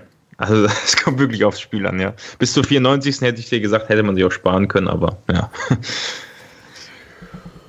Okay, Marco, bist du durch? Ja, ich denke, damit haben wir das äh, eigentlich ganz gut umrissen. Super. Dann gehen wir mal zum Sportlichen über und da würde ich den Kevin mal wieder ins Boot holen, der heute unser ja, sportlicher Experte ist. Der darf zunächst mal analysieren, wie er denn die Startelf so wahrgenommen hat. Ich meine, wir haben dreimal im Vergleich zum DFB-Pokal gewechselt. Hünemeyer hat statt Strodi gespielt und wir haben mit ja, Jasula jemanden in der Startelf gehabt, der auch nicht das mehr so oft schafft und Pröger durfte auch von Anfang an heran. Also, wie hast du dich denn gefühlt, als du diese Startaufstellung gesehen hast? Mm. Wie habe ich mich gefühlt? Was war Jasula überrascht? Äh, nee, weil äh, Steffen Baumgart den auch explizit als auf der PK nach, der, nach diesem tollen äh, gelbe Kartenrekord gefragt wurde, sich äh, so sehr hinter äh, Klaus gestellt hat und ihn gelobt hat, dass ich dachte, oh, da ist was im Busch. Außerdem äh, kommt jetzt auch Duisburg und da hat der gute Klaus in der Hinrunde dann ja auch äh, vorher gespielt. Ähm, das scheint so seine Saisonphase zu sein wo er dann spielt. Nein, keine Ahnung. Ich fand eher komisch. Ich war überrascht, dass äh, Strodig auf der Bank saß. Aber das war, glaube ich, auch der englischen Woche vielleicht geschuldet. Äh, zumindest habe ich keine Info, dass der verletzt war. Ähm, ja, und Pröger war für mich logisch nach der Leistung von Tepete. Ähm, ja, insofern, also, nö, ich fand es okay. gar nicht so überraschend. War dann ein anderer in der Runde hier überrascht? war das jetzt sportliche Expertise? Nee, ne? das war einfach ziemlich viel dahergestammelt. Du kannst doch mehr nachher beitragen. Ich gebe dir noch mal eine Chance. Danke. Ich stumm, mach mich wieder stumm. Dann ähm, mach das auch. Ich, ich liebe unseren neuen Workflow hier. Ähm, so wieder stumm. Ist schön, dass du dich jetzt zum Lachen immer entmuten musst. ja, ist cool, ne? Vor allem, wenn ich mich während dem Lachen einfach mute. Vor du kannst ja auch immer so schön ankündigen, weißt du, wenn man so das Rauschen auf alle wieder laut hört, dann man so, Mensch, der Kevin kommt Hallo. wieder. Richtig, ich will was sagen. Das ist quasi wie das Heben der Hand, ist halt hier ein Rauschen. ich erhebe mein Rauschen. Ach, ja, aber gehen wir mal zum Spiel über, Andreas. Wie, ja, wie, also ich fange gleich mit den schlimmen, blöden Sachen an. Wir haben ja schon gegen Hamburg gemerkt, dass wir nach einer Ecke zumindest anfällig waren gegen einen Spitzenstimmer wie La Soga und gegen Sandhausen waren wir auch nach Ecken irgendwie anfällig, denn wir haben nicht nur ja eine gefährliche Ecke in der siebten Minute kassiert, wo Zingerle zum Glück da ist, sondern auch in der 17. Minute das 1-0 nach einer Ecke kassiert. Und da frage ich gleich mal straight heraus, haben wir ein Problem beim Verteidigung, beim Verteidigen von Ecken? Ja, naja gut, ich weiß, man müsste statistisch mal durchgehen, wie viel es die ganze äh, Saison über waren. Also ich sag mal vorher, ich meine, jetzt häuft es sich gerade gefühlt ein wenig. Ähm, allerdings habe ich davor jetzt irgendwie keine äh, nennenswerte Häufung von solchen Gefahren gesehen, weil, naja, irgendwie muss man ja Tore gegen uns schießen und entweder passiert es halt nach schnellen Kontern oder nach daraus resultierenden Standards. Äh, von daher, naja, gut, wie gesagt, gegen La Soga und gegen Hamburg, da pff, hat sich angebahnt, hat man kommen sehen. Gegen Sandhausen, ja, ähm, die hatten auch so einige gute Chancen, also jetzt abgesehen mal ähm, nur von den Ecken. Ich fand, wir kamen sehr, sehr schwer ins Spiel. Und ja, es ist halt schwierig, weil wir haben in der Innenverteidigung haben wir halt einfach keine solche, solche richtigen Kanten, weil ich sag mal, Tacker oder Hühne, die sind zwar halt groß oder auch Schonau genauso, die sind ja relativ groß, aber das sind so schmächtige Persönchen. Und da ist keiner irgendwie so ein richtiges Tier, was sich mal so richtig Platz machen kann. Zumindest gefühlt. Und das ist, finde ich halt so, ja, wenn da halt solche richtigen Sturmtanks kommen, ähm, da haben wir halt ein Problem mit. Aber das war gefühlt, ich weiß nicht, letzte oder vorletzte Saison war es, glaube ich, auch schon genauso. Ähm, ja, kann man, wie gesagt, ist mit Sicherheit irgendwo ein kleines Problemchen oder ich sag mal eine anfällige Stelle, aber jetzt nichts, wo ich mir tiefergehend Sorgen drum mache. Hm.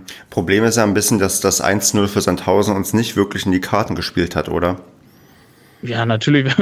Wenn, wenn du hinten liest, es spielt dir nie in die Karten, würde ich aber, jetzt mal so einfach genau, sagen. Aber, aber, aber gerade gegen Sandhausen, die ja nun auch im Abstiegskampf drin sind und wenn die erstmal das Tor schießen, also mir war dann gleich klar, okay, jetzt wird es ganz, ganz schwierig, weil die sich jetzt erstmal sehr diszipliniert hinten reinstellen werden. Hm.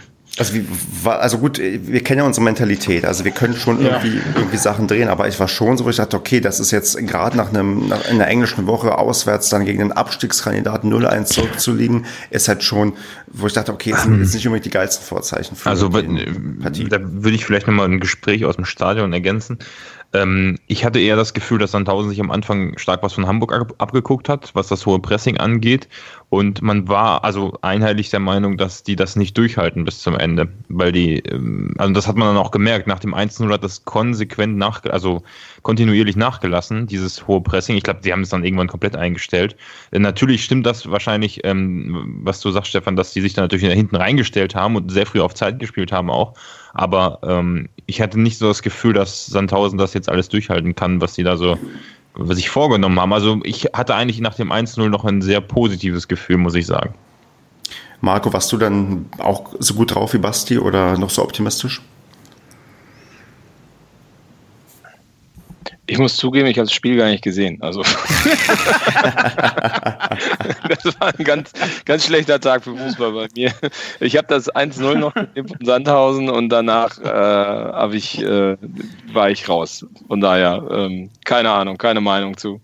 Sehr schön. Kevin, warst du denn noch optimistisch? Jetzt kannst du deinen fußballerischen Sachverstand hineinbringen und sagen, wie hast du denn uns vielleicht auch nach dem 0 zu 1 gesehen?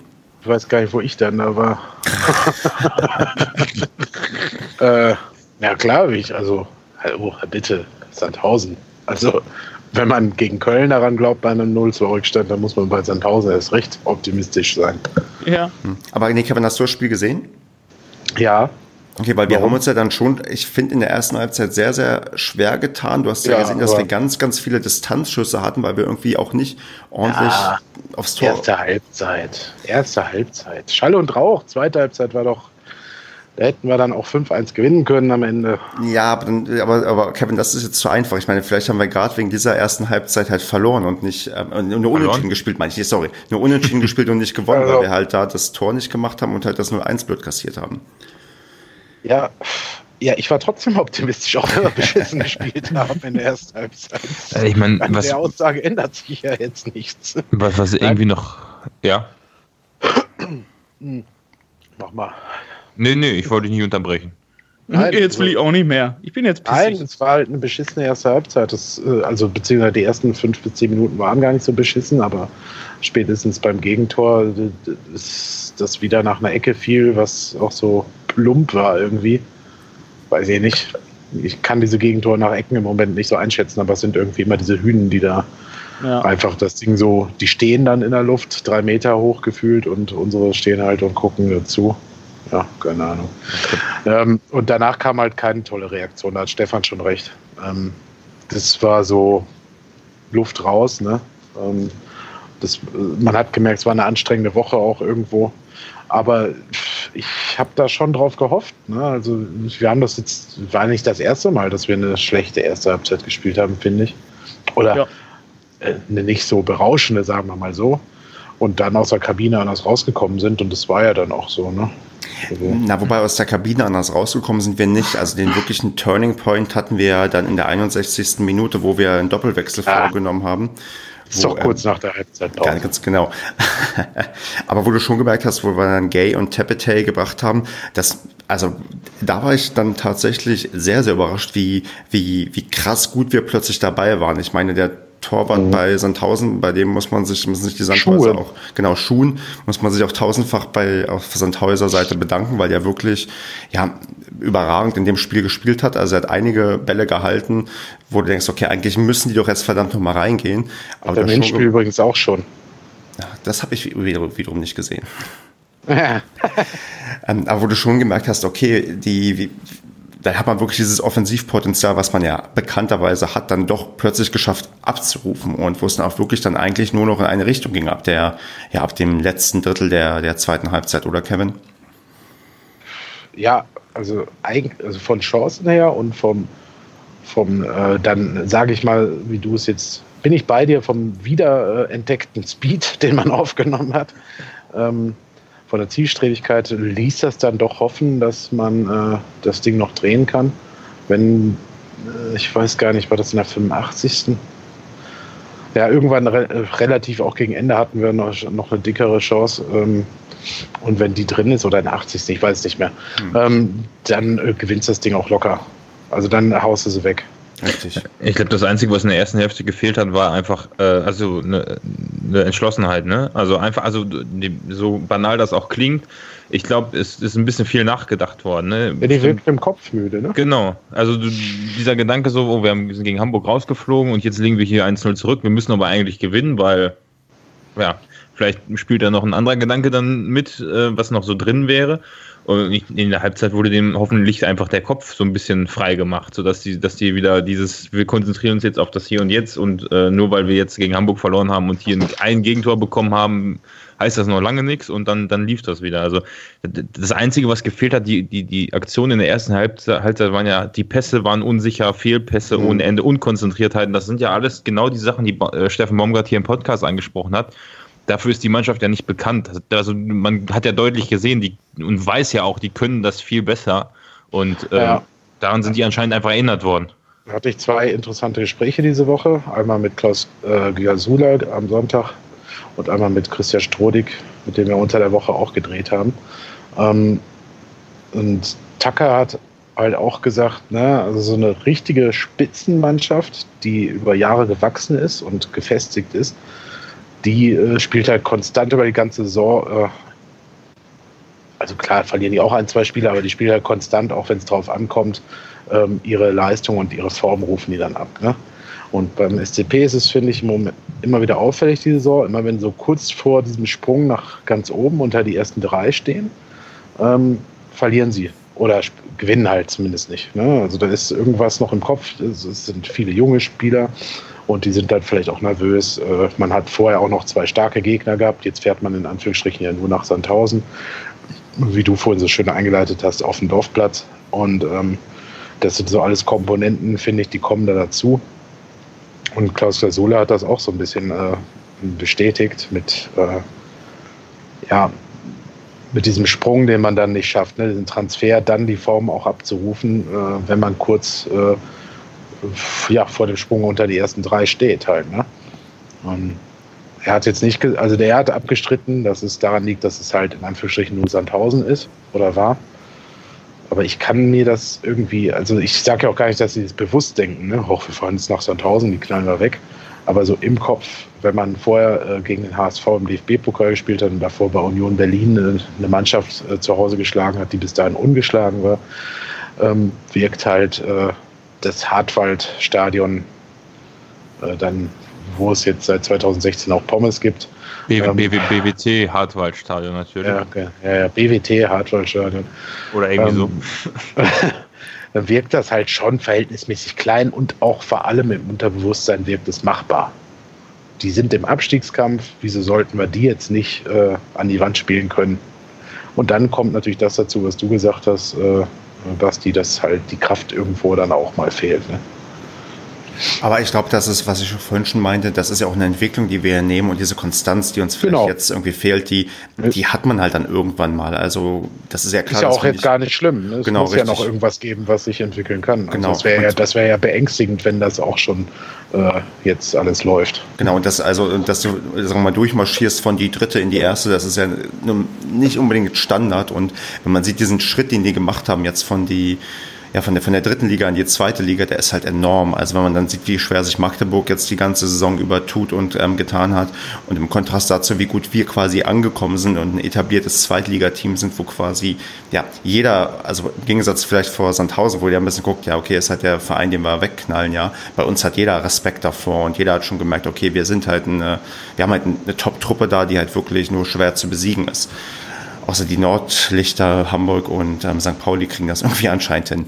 Aber ähm, man ja. hat halt schon, also sich was erarbeitet, was auch wirklich jetzt, ähm, das ist natürlich jetzt auch quasi Jammern auf hohem Niveau, dass wir jetzt äh, in Anführungsstrichen nicht gegen Sandhausen ja, gewinnen, locker gewinnen konnten. Also das ist halt, äh, also völlig okay. Ich möchte hier jetzt auch nicht so, so, so, so streng wirken und sagen, ja, nur deswegen haben wir verloren, deswegen ist irgendwie alles Kacke. Also es ist ja wo wir vielleicht zum Positiven kommen können. Man sieht ja auch dann die Mentalität, die da ist, dass wir dann doch noch in der letzten Minute das, ja, das aufs, aufs konsequent aufs Tor spielen und dann Elfmeter bekommen, der, glaube ich, gerade in dem Spiel verdienter Lohn einerseits war und B, wohl auch berechtigt war, zumindest sieht der Kicker so. Und ich fand auch, wenn du dich ja, weggehst, den Arm dann so irgendwie von, von dir streckst, klar, dann ist das ein Elfmeter und dann schießt halt Clement verdient für uns halt das, also mehr als verdient das 1 zu 1.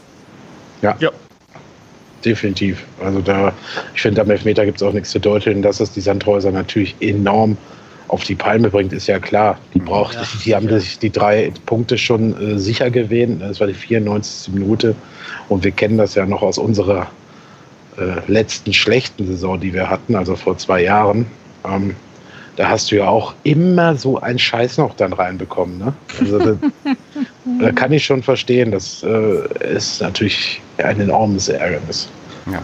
Und gerade weil nämlich das Thema Abstieg, sorry, weil ich muss Breaking News, weil gerade, das ist natürlich ja, so ein Podcast, aber im Abstiegskampf Breaking News, Magdeburg führt gerade in der 90 plus vierten Minute. Das ist vorbei. Das Spiel ist vorbei. vorbei gegen Hamburg jetzt genau hat gewonnen. Dieser dreckige HSV. Ich hab's, ich hab's, ich hab's gesehen, parallel auf Sky. Unglaublich. Ach, deswegen sagst du die ganze Zeit nichts. Na, ich habe das Spiel doch nicht gesehen, aber unglaublich, machen die noch das 2-1. 90 plus Philipp vierte Türpitz. Minute. Ah, super. Türpitz ja, nach Magdeburg. Genau, dafür spielen wir am Wochenende für euch. So. Türpitz macht das 2-1 und sieht dann gelb. Auch geil. ja, Trikot ausgezogen. Ja, wahrscheinlich sehr genau. Sehr schön, Mensch, das ist dann doch wieder ein bisschen Hoffnung für Magdeburg. Ihr schafft das noch. Wir drücken ja. unseren Podcast-Kollegen die Daumen. Aber nee, davon wieder also weg. Also 90, 90 äh, plus 4 oder 90 plus 3, da klingelt doch was, ne? Genau, richtig. Da mhm. klingelt es nämlich auch bei uns. Und ja, also ich würde sagen. Immer mal wieder. ich würde sagen, wir können da, glaube ich, auf das Spiel so zurückblicken und sagen, ja, okay, es hätten auch gerne drei Punkte sein können, aber dass wir da zumindest gepunktet haben, ist auf jeden Fall also, verdient. Und also was mich ja noch, also wir haben jetzt gar nicht, ich hätte noch ein paar Sachen zum Spiel, die mich interessiert hätten aus eurer Perspektive. Erstens, wie habt ihr das Zeitspiel wahrgenommen von Sandhausen? Und wie, also auf. und ähm, ich vielleicht aus dem Stadion noch mal so, ähm, also dieses, dieser Elfmeter, ja, und das hat der Steffen Baumgart auf der PK danach auch gesagt, ne, ähm, das hat sich so ein bisschen schon angefühlt wie ein, also nicht wie ein Sieg, weil man hat natürlich im Hinterkopf gehabt, wir brauchen ja eigentlich drei Punkte, aber trotzdem dieses, dieser Moment, wenn du dann einen Elfmeter bekommst und der wird reingeschossen und der, der ganze halbleere Block halt komplett am also sich ausrastet auf, und äh, das war schon, also wegen solchen Momenten gehe ich ins Stadion, das war richtig geil. Und äh, wie die Stimmung dann auch noch nach dem Spiel hochgekocht ist, da wurden ja auch nach dem Spiel noch gelbe Karten verteilt an irgendwelche ähm, Spieler von Sandhausen. Und, schon. Und ja, nicht nur an denen. Ich glaube auch noch während des Elfmeters an einen, der da irgendwie nicht weggegangen ist. Das waren ja herausragend geile Szenen. Also deswegen lieb ich ja so sehr ich Zeitspiel hasse und mir das auf den Piss geht, äh, liebe ich ja genau solche Momente, wenn du da die ganze Zeit jedes Spiel verzögerst, mit jedem, bei jeder Gelegenheit und dann noch so einen Elfmeter zurecht bekommst und den Clement dann noch reinhaut. Der sonst nicht so doll gespielt hat, äh, und dann einfach komplett im Kollektiv eskalierst am Ende. Und dann auch richtig schön die Sand, äh, Sandhausen-Fans natürlich aufgebracht. Ich hatte es ja schon erwähnt, auf der gleichen Tribüne wie wir. Und äh, dann alle darüber Absteiger, Absteiger, Absteiger, der Klassiker wieder da. Und da in so einem Moment, ne, es gibt nichts Geileres, als das dann da rauszuhauen. Ja, das hätte ich, da, da könnte ich heute noch stehen und Absteiger rufen, weil das einfach ein unfassbar fucking geiler Moment ist, wenn du da verdient den Ausgleich in der 94. schießt. Das ist, das ist richtig, das ist richtig geil. Das macht richtig Spaß. Das noch da reinzudrücken und ähm, ja, jetzt sieht es ja mit dem Magdeburg-Sieg zusammen, wird es ja für die noch richtig eng. Also ich hätte lieber Sandhausen da in der Relegation oder auf dem Abstiegsplatz. Das, hm, das wäre schon, also alles in allem, also für mich war das immer noch geil, ein geiles Spiel am Ende. Oh, das sich gelohnt hat. sich Sandhausen richtig. Ne? ja, haben wir denn. Äh, Und Ingolstadt erst. Oh, ach, die haben aber gewonnen, oder? Ja, die haben gewonnen, aber aber gegen Duisburg, ne? Also von daher auch. ja, der Abstiegs- und Aufstiegskampf ist gar nicht so unspannend in der zweiten Liga. Nee, haben wir noch was zum Sandhausen-Spiel, Leute? Oder wollt nee, sonst hätte ich nichts mehr. Ich habe jetzt alles abgelassen. also, wenn ihr das nicht gesagt also ich hätte gedacht, den Elfmeter können wir doch nicht weglassen. Das war doch. Ja, die haben mich ja gerade so grob ganz kurz ähm, nebenbei gestriffen, aber nee, danke, dass du es nochmal auch aus deiner Sicht erzählt hast und auch wie die Stimmung dann in Sandhausen war. Ich meine, das hatte mich auch noch interessiert, wie ja, wie das dann, dann noch hochgekocht ist. Ja, wir haben ja noch eine Welle gemacht, sogar mit den Spielern am Ende. Also was heißt eine Welle hier, ne? Ja. Oh und hey, ne? Ja. also mit, das, ich glaube, da waren die Spieler auch ein bisschen verdutzt, dass die Leute, die da waren, das dann noch so gefeiert haben. Genau. Basti, wie ja. viele waren denn da? Boah, schwierig, glaube ich. Ja. Das waren auf jeden Fall keine 300. Keine, es waren keine 300, glaube ich. Niemals, ne? Glaube ich nicht. Sehr optimistisch gezählt. Ja, ich glaube auch. Basti zählt doppelt. Ja, gut, das, das sowieso, aber ich glaube, auch das macht den Kohl nicht fett. Sehr schön. Dann würde ich sagen, äh, Andreas, wir stehen auf Platz 4. Ein Grund zum Trauern oder ein Grund zur Freude? Grundsätzlich Platz 4 ähm, am 27. Spieltag, nee, was, oder 28? Ah, nach dem 28. Nach dem, 8, so, nach dem 28. Spieltag auf Platz 4 zu stehen, drei Punkte hinterm Relegationsplatz, sechs hinter Platz 2, finde ich schon maßlos enttäuschend als Aufsteiger. ja, auch. Also. ähm, kotzt mir auch richtig an. Ich hätte, also wär ich Krösche, ich hätte auch schon lange den Trainer rausgeschmissen. Und ja, auch, ich hätte den Verein äh, verlassen. Aber. Ja, ich, ich hätte auch die Sensor auch einmal richtig äh, durchgehen lassen durch den Kader.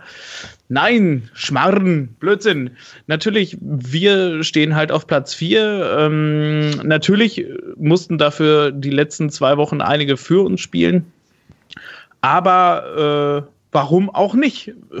Wir hatten zwischendurch jetzt mal unsere Schwächephase, haben dann die dicken Punkte geholt, während die anderen die haben liegen lassen und sind quasi aus dem nicht mehr zu den Aufstiegsaspiranten äh, gezählten äh, Teams quasi zum Anwärter äh, Nummer eins geworden hinter Platz drei da kann man immer drauf stolz sein. Und ja, natürlich, wir hätten das eine Spiel noch gewinnen können, da noch was holen können oder so.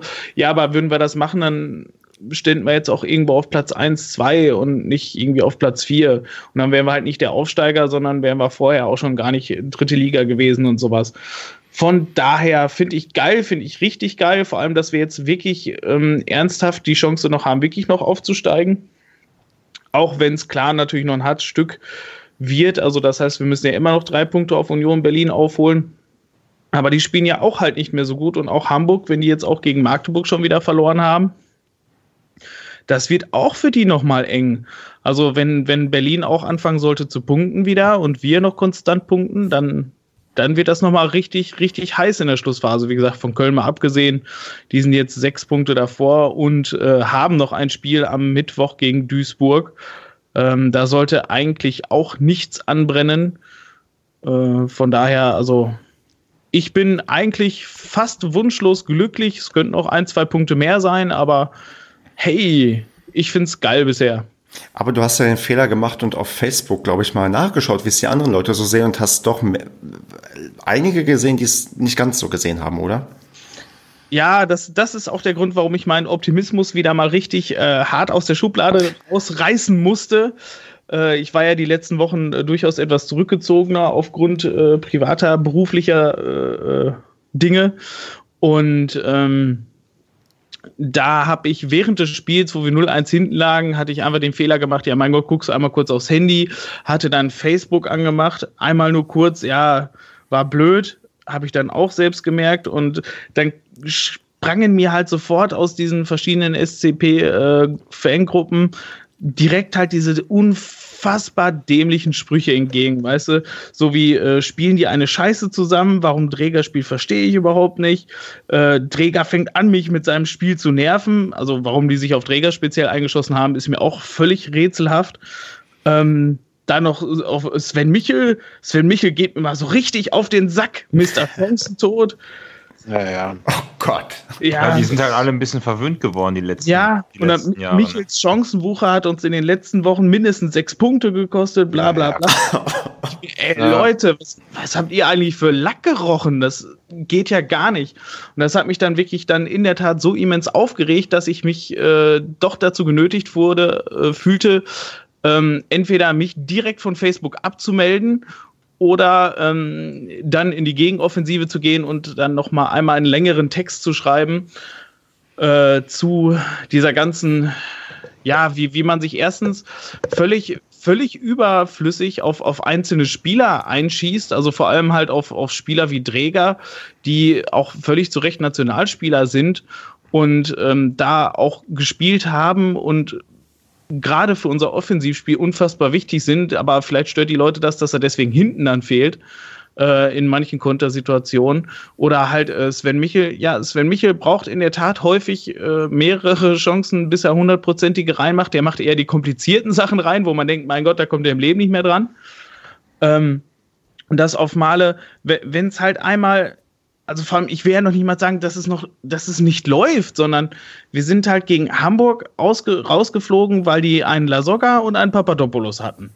So, die, die, war, die haben einfach für mich das Spiel im, im DFB-Pokal entschieden, weil Papadopoulos hat hinten halt alles dicht gemacht, der hat sich fallen lassen, wenn er musste, der hat versteckte Fouls gemacht, wenn er musste, ähm, ist mit seiner Rübe überall hinge, äh, hingegangen, wo er musste, und Lasogga hat halt vorne die beiden Scheißdinger gemacht.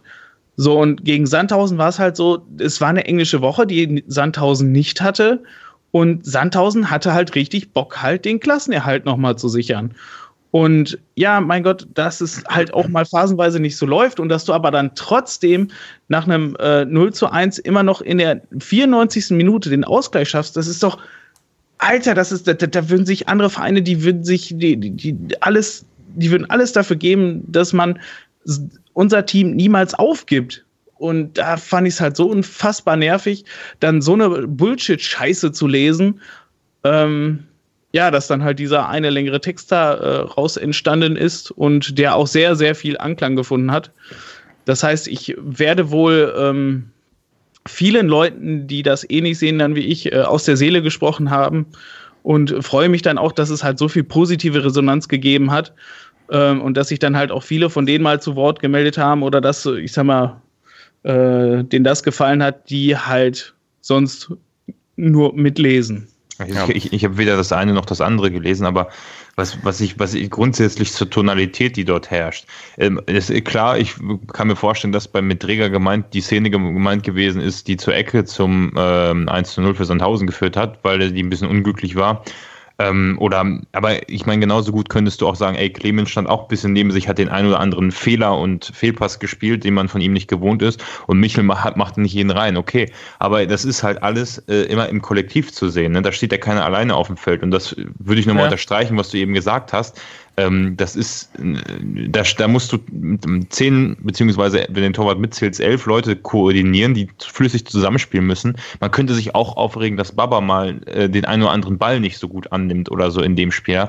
Aber das sind ja immer, äh, ich fand ein Beispiel, was da auch geschrieben worden ist, glaube ich, ähm, ganz gut, ähm, oder zumindest habe ich das irgendwo gelesen man gibt auf der Arbeit auch nicht jeden Tag äh, eine Glanzleistung ab. Und so sehe ich das auch. Es ist, eine, es ein Sport und eine Formsache, wie du manchmal spielst. Manchmal glücken dir so Aktionen wie so ein Pröger, dass er den Ball gegen, gegen Köln aus 30 Meter da einfach unhaltbar ins Tor unterbringt. Und das passiert gleich noch zweimal hintereinander äh, oder anderen Spielern auch noch danach. Und, und, dann hast du einfach manchmal Pech, dass der ein oder andere Spieler schlecht aussieht. Also ich, man kann die Spieler kritisieren, ja, aber äh, und auch sagen, ey, die Aktion war nicht so cool. Aber man, warum man dann öffentlich so einen Post macht, der absolut gar keinen Sinn hat und dann irgendwelche Spieler einzeln einfach nur sagt, die pissen mich an.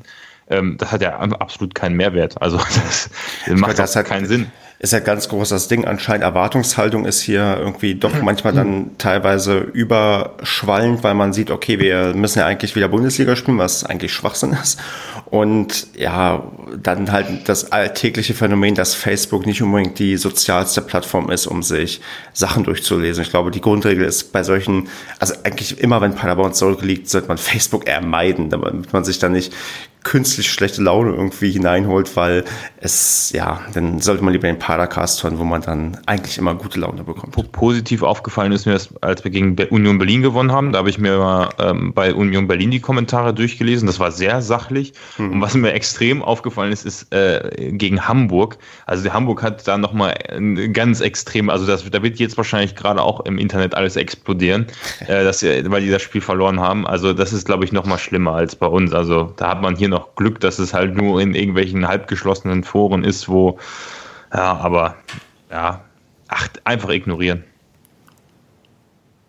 Ja, ja, wie gesagt, ignorieren kann ich es halt leider nicht, weil die Leute müssen sich auch mal bewusst sein, dass wenn die bei Facebook was schreiben, das ist halt, das sind halt genau dieselben Gedanken, die sie an irgendeinem, opala, die sie an irgendeinem Stammtisch raushauen würden ähm, bloß, dass es halt nicht in so einer kleinen Gruppe mit, mit fünf Kumpels erzählen, sondern dass die das quasi in einer großen Aula äh, vor Tausenden von Leuten rausposaunen und ähm, halt auch nicht so, dass es halt nur einmal gesagt wurde, sondern es bleibt da ja auch stehen. Also das, das ist danach ja nicht weg. Wenn die es halt einmal geschrieben haben, ist es für die gedanklich weg, aber es steht ja einfach noch weiter im Internet und auch diese Meinung existiert auch noch nach diesem Spiel und die steht da auch noch weiter.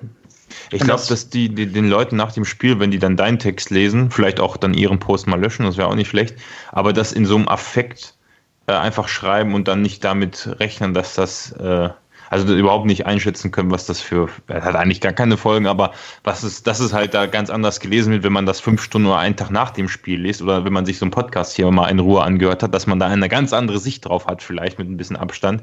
Dass es ärgerlich ist, dass Hamburg ja. jetzt rückblickend verloren hat und wir zwei Punkte hätten näher dran sein können. Natürlich regt mich das auch auf, aber man muss es auch mal im Gesamtkontext sehen, oder?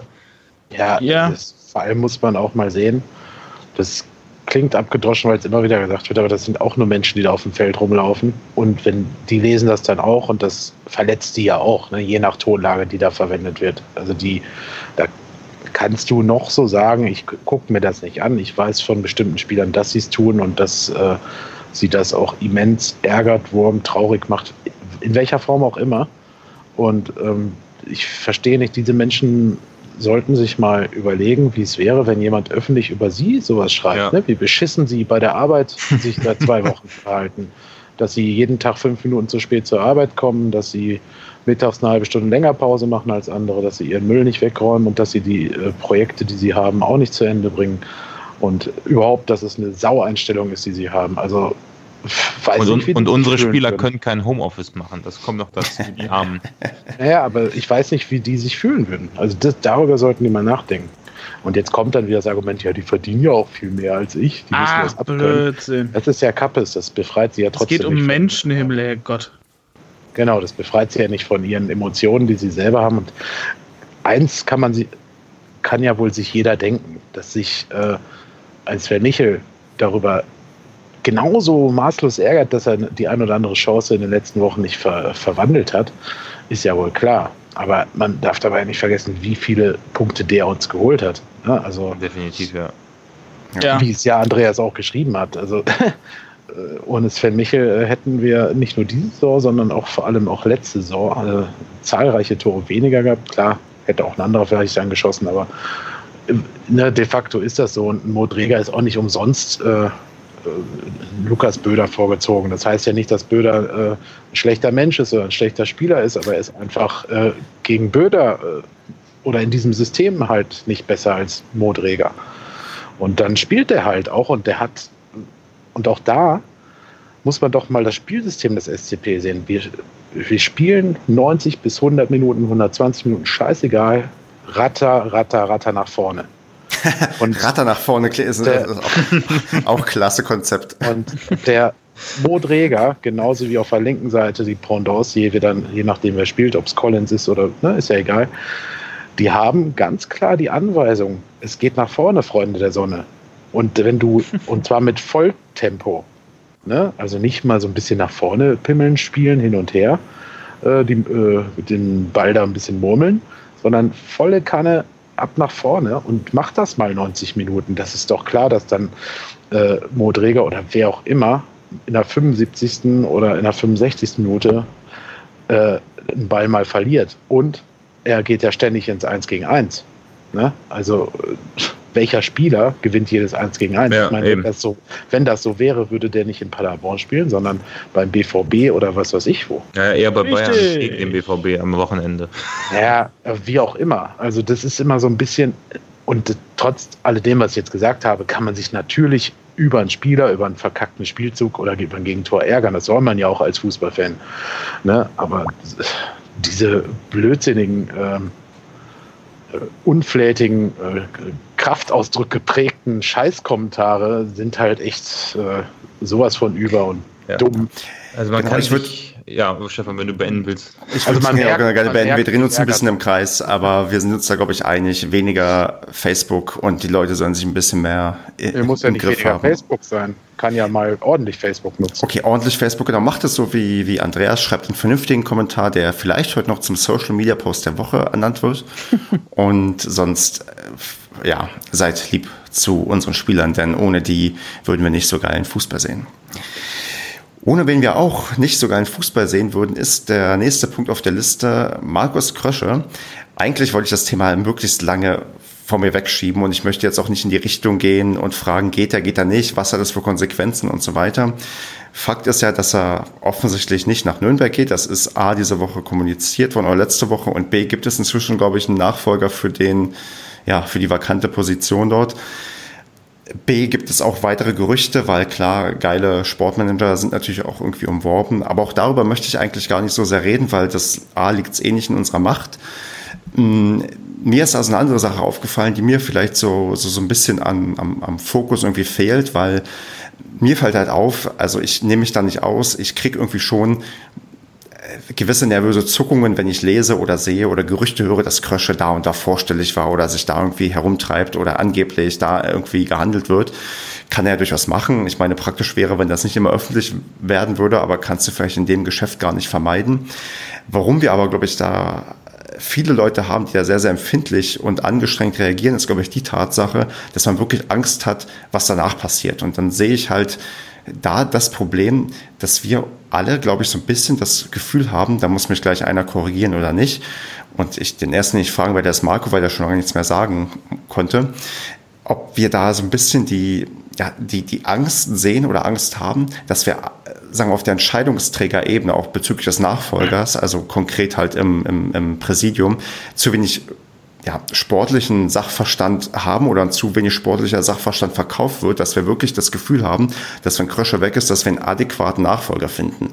Und da frage ich Marco, trifft das vielleicht das Gefühl, was wir alle so haben, warum wir so teilweise panisch reagieren, wenn, wenn, wenn morgen gesagt werden würde, Krösche ist weg?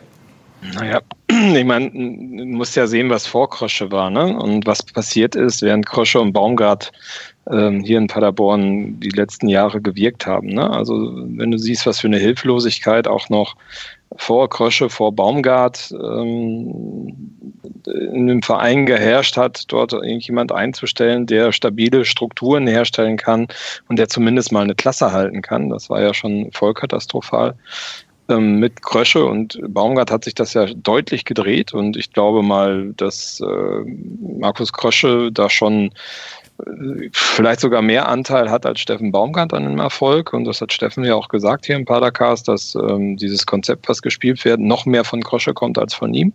Und dass er am Anfang da auch äh, nicht so ähm, extrem daran geglaubt hat und da auch nicht so extrem von überzeugt war, wie Markus Krosche es von Anfang an war. Und wenn man sieht, was also ganz klar jemand, der, der hier maßgeblich mit dabei ist ähm, oder den, maßgeblich den SCP in den letzten zwei Jahren geprägt hat und ihn dahin geführt hat, wo wir heute stehen, am vierten Tabellenplatz der zweiten Bundesliga. Ähm, und wenn man sieht, was zwischendurch passiert ist, durch den ähm, Tod von Wilfried Finke, ist natürlich auch jemand, ähm, äh, ja, einfach nicht mehr da, der früher viel wieder gerade gezogen hat. Ne? Ob das jetzt durch äh, vielleicht das eine oder andere Darlehen oder die Bürgschaft war oder auch durch ein persönliches Eingreifen. Ähm, das gibt es nicht mehr. So, jetzt sind hier irgendwie, jetzt gibt es halt noch den, den, äh, den Hornberger, dann gibt es hier noch unseren neuen äh, Präsident, den man auch nicht einschätzen kann. Dann gibt es die Ausgliederung, die auch nur total schwammig irgendwie kommuniziert wird und auch irgendwie ganz waberig nicht greifbar ist. Was meiner Meinung nach auch extra gemacht wird, das ist schon gezielte Des Desinformation, die dort ähm, betrieben wird. Und klar, also ich bin auch fest davon überzeugt, dass wenn Markus Krosche den Verein verlässt, ähm, ist der Verein handlungsunfähig und ich sehe auch niemanden, der in der Lage sein sollte, dort einen adäquaten Nachfolger zu bestellen. Ich glaube, da hat auch gar keiner das fachliche Know-how und vielleicht auch gar nicht so das Interesse. Und ich glaube schon, dass ähm, der SC Paderborn da extrem stark drunter leiden wird. Und ich denke, das wissen viele Leute. Ähm, vielleicht äh, ja so gar nicht irgendwie nach außen hin, aber innerlich hat da, glaube ich, ich würde mal sagen, 90 Prozent der Leute, die an dem Verein hängen, äh, eine berechtigte Skepsis, dass das auch vielleicht der Untergang sein könnte. Und da würde ich jetzt ähm, dich nochmal dann nachfragen, dass das ja allen bewusst ist. Und ich glaube auch selbst den Leuten, denen wir jetzt, wo wir nicht wissen, wie der fußballerische Sachverstand vorhanden ist, aber ich vermute mal, wenn ich auch sehe, dass wir einen, einen, einen Bundestagsabgeordneten als als Entscheidungsträger im Präsidium haben, der wird nicht unbedingt der große Fußballexperte sein, sondern halt ein Berufspolitiker sein. Wenn denen das ja selbst bewusst ist, ist doch eigentlich das Erste, gerade durch die Warnschüsse, die wir jetzt bekommen, sei es nur durch Gerüchte oder durch halt Vorstellungsgespräche, die irgendwo stattgefunden haben, dass die doch eigentlich wissen, okay, wir müssen ja eigentlich was machen. Und jetzt ist meine Frage, warum, also warum machen die das dann nicht? Also, aber was willst du denn, aber was willst du denn machen? Na, du, was würdest du machen? Du würdest, du, Ziel ist ja quasi irgendwie eine Art, ähm, ja, Kopfmonopol abbauen und dann kannst du ja vielleicht mal, wenn Krösche ist ja immer dem, ist ja dem, dem liegt ja der Verein auch gewisse Art und Weise am Herzen, dass du den einfach fragst, okay, wir oder offen mit ihm umgehst und sagst, wir wissen ganz genau, du bist irgendwann weg, das ist auch okay so, aber wie können wir das dann hinbekommen, dass, wenn du weg bist, trotzdem der Verein noch ja, weiter vernünftig funktionieren kann. Aber also, bist du dir sicher oder sagen wir es mal so, glaubst du nicht, dass das tatsächlich im Hintergrund passiert? Also jetzt vielleicht sagen wir mal so nicht auf Initiative des Präsidiums, da gebe ich dir vielleicht recht, da habe ich jetzt auch nicht so das Vertrauen, noch nicht.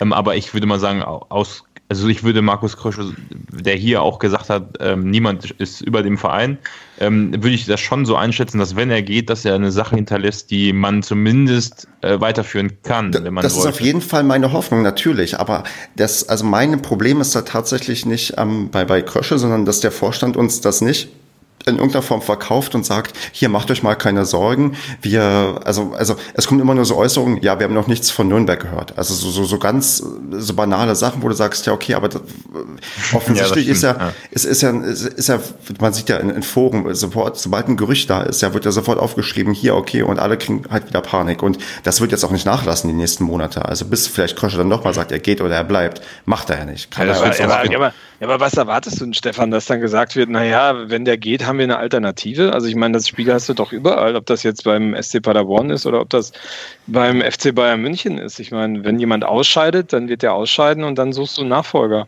Ja, und, und jemand, der so eine Leistung bringt, wird natürlich gewiss gehen, irgendwann früher oder später. Und ich glaube, die Unruhe, die dann drin bleibt, die könnte man natürlich, ich weiß nicht, ob das Stefan deine Vorstellung ist, aber dass man die vielleicht unterbindet, indem man schon einen Assist, einen, einen Zweiten an seiner Seite einbindet, der das so nach und nach übernimmt, oder was ist, was ja. stellst du dir da ungefähr vor? Ich glaube, so. Stefan meint das, so habe ich es verstanden, in die Richtung, wie es äh, Steffen Baumgart uns auch erzählt hat, dass Krösche sich zum Beispiel auch mit anderen Trainern trifft, auch jetzt, um sie kennenzulernen, um zu gucken, wie sie ticken, ne? was sie so für Typen sind. Und ich glaube, dass erhofft sich Stefan auch in Richtung sportlicher Führung. Ne? Also, dass man sich mit Leuten trifft, dass man sich austauscht und guckt, ja, der könnte auch irgendwann mal zum Verein passen oder dass das mit Markus Kröschel zusammen geschieht. Aber Marco hat recht, in jedem Verein ist das halt immer ein großes Debakel. Oder in vielen Vereinen, in manchen Vereinen sind sie auch froh, wenn da jeder, jemand geht, aber in vielen Vereinen ist es halt so, dann ist erstmal die große Lehre da. Und klar, im Idealfall ist man dann vorbereitet ne? und hat schon ein, zwei Leute über die Jahre äh, im engeren Kontakt immer gehalten und hofft dann natürlich, dass die in der Phase auch frei sind. Ne? Ja, und da fehlt mir halt so ein bisschen das Vertrauen, weil ich halt nicht das Gefühl habe, dass auf, auf, auch auf Vereinsführungsebene oder allgemein irgendwo in, auf der Entscheidungsträgerebene also wird mir nicht verkauft, dass da großer sportlicher Sachverstand da ist. Das mag, kauf, mag, mögen kaufmännisch gute Leute sein, die sich in gewissen Punkten irgendwie auskennen. Aber wenn jetzt gesagt wird den Leuten, hier holt uns mal einen neuen Manager Sport, ja, die führen dann irgendwelche Gespräche, aber boah, irgendwie, ich, ich ja. habe da irgendwie ein sehr, sehr ungutes Gefühl aktuell dabei. Ich meine, ich, vielleicht muss ich mit dieser Unsicherheit auch einfach leben und wir müssen alle damit leben, natürlich. Aber, und ihr habt schon recht, es gibt natürlich nicht, die können nicht sagen, okay, wir haben sowieso schon Plan B und C im, in, im Hintergrund, ist völlig klar. Mhm. Aber ähm, ich, ich, ich habe schon, sagen wir mal, Verständnis für die, die, die Sorgen, die die Leute haben. Aber man, muss ja, man muss sich ja bei der ganzen Fußballromantik schon klar sein, dass das Thema endlich ist. Ne? Sowohl das Thema Steffen Baumgart als auch das Thema äh, Markus Krosche. Also es wird, es wird ein Leben danach geben und es wird auch nicht mehr so weit weg sein, meiner Meinung nach.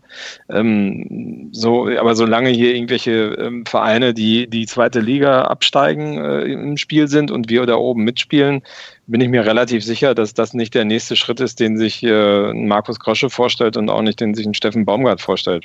Äh, nur, dass du mit einem äh, aufgestockten Etat dann nächstes Jahr nochmal von vorne anfangen kannst, weil alle Spieler nämlich gehen, die in der zweiten Liga nicht absteigen wollen oder sich für zu gut halten ähm, und dann eine komplett neue Mannschaft aufbauen musst. Ich glaube nicht, dass das eine Gefahr ist, aber prinzipiell irgendwann werden die Leute weg sein.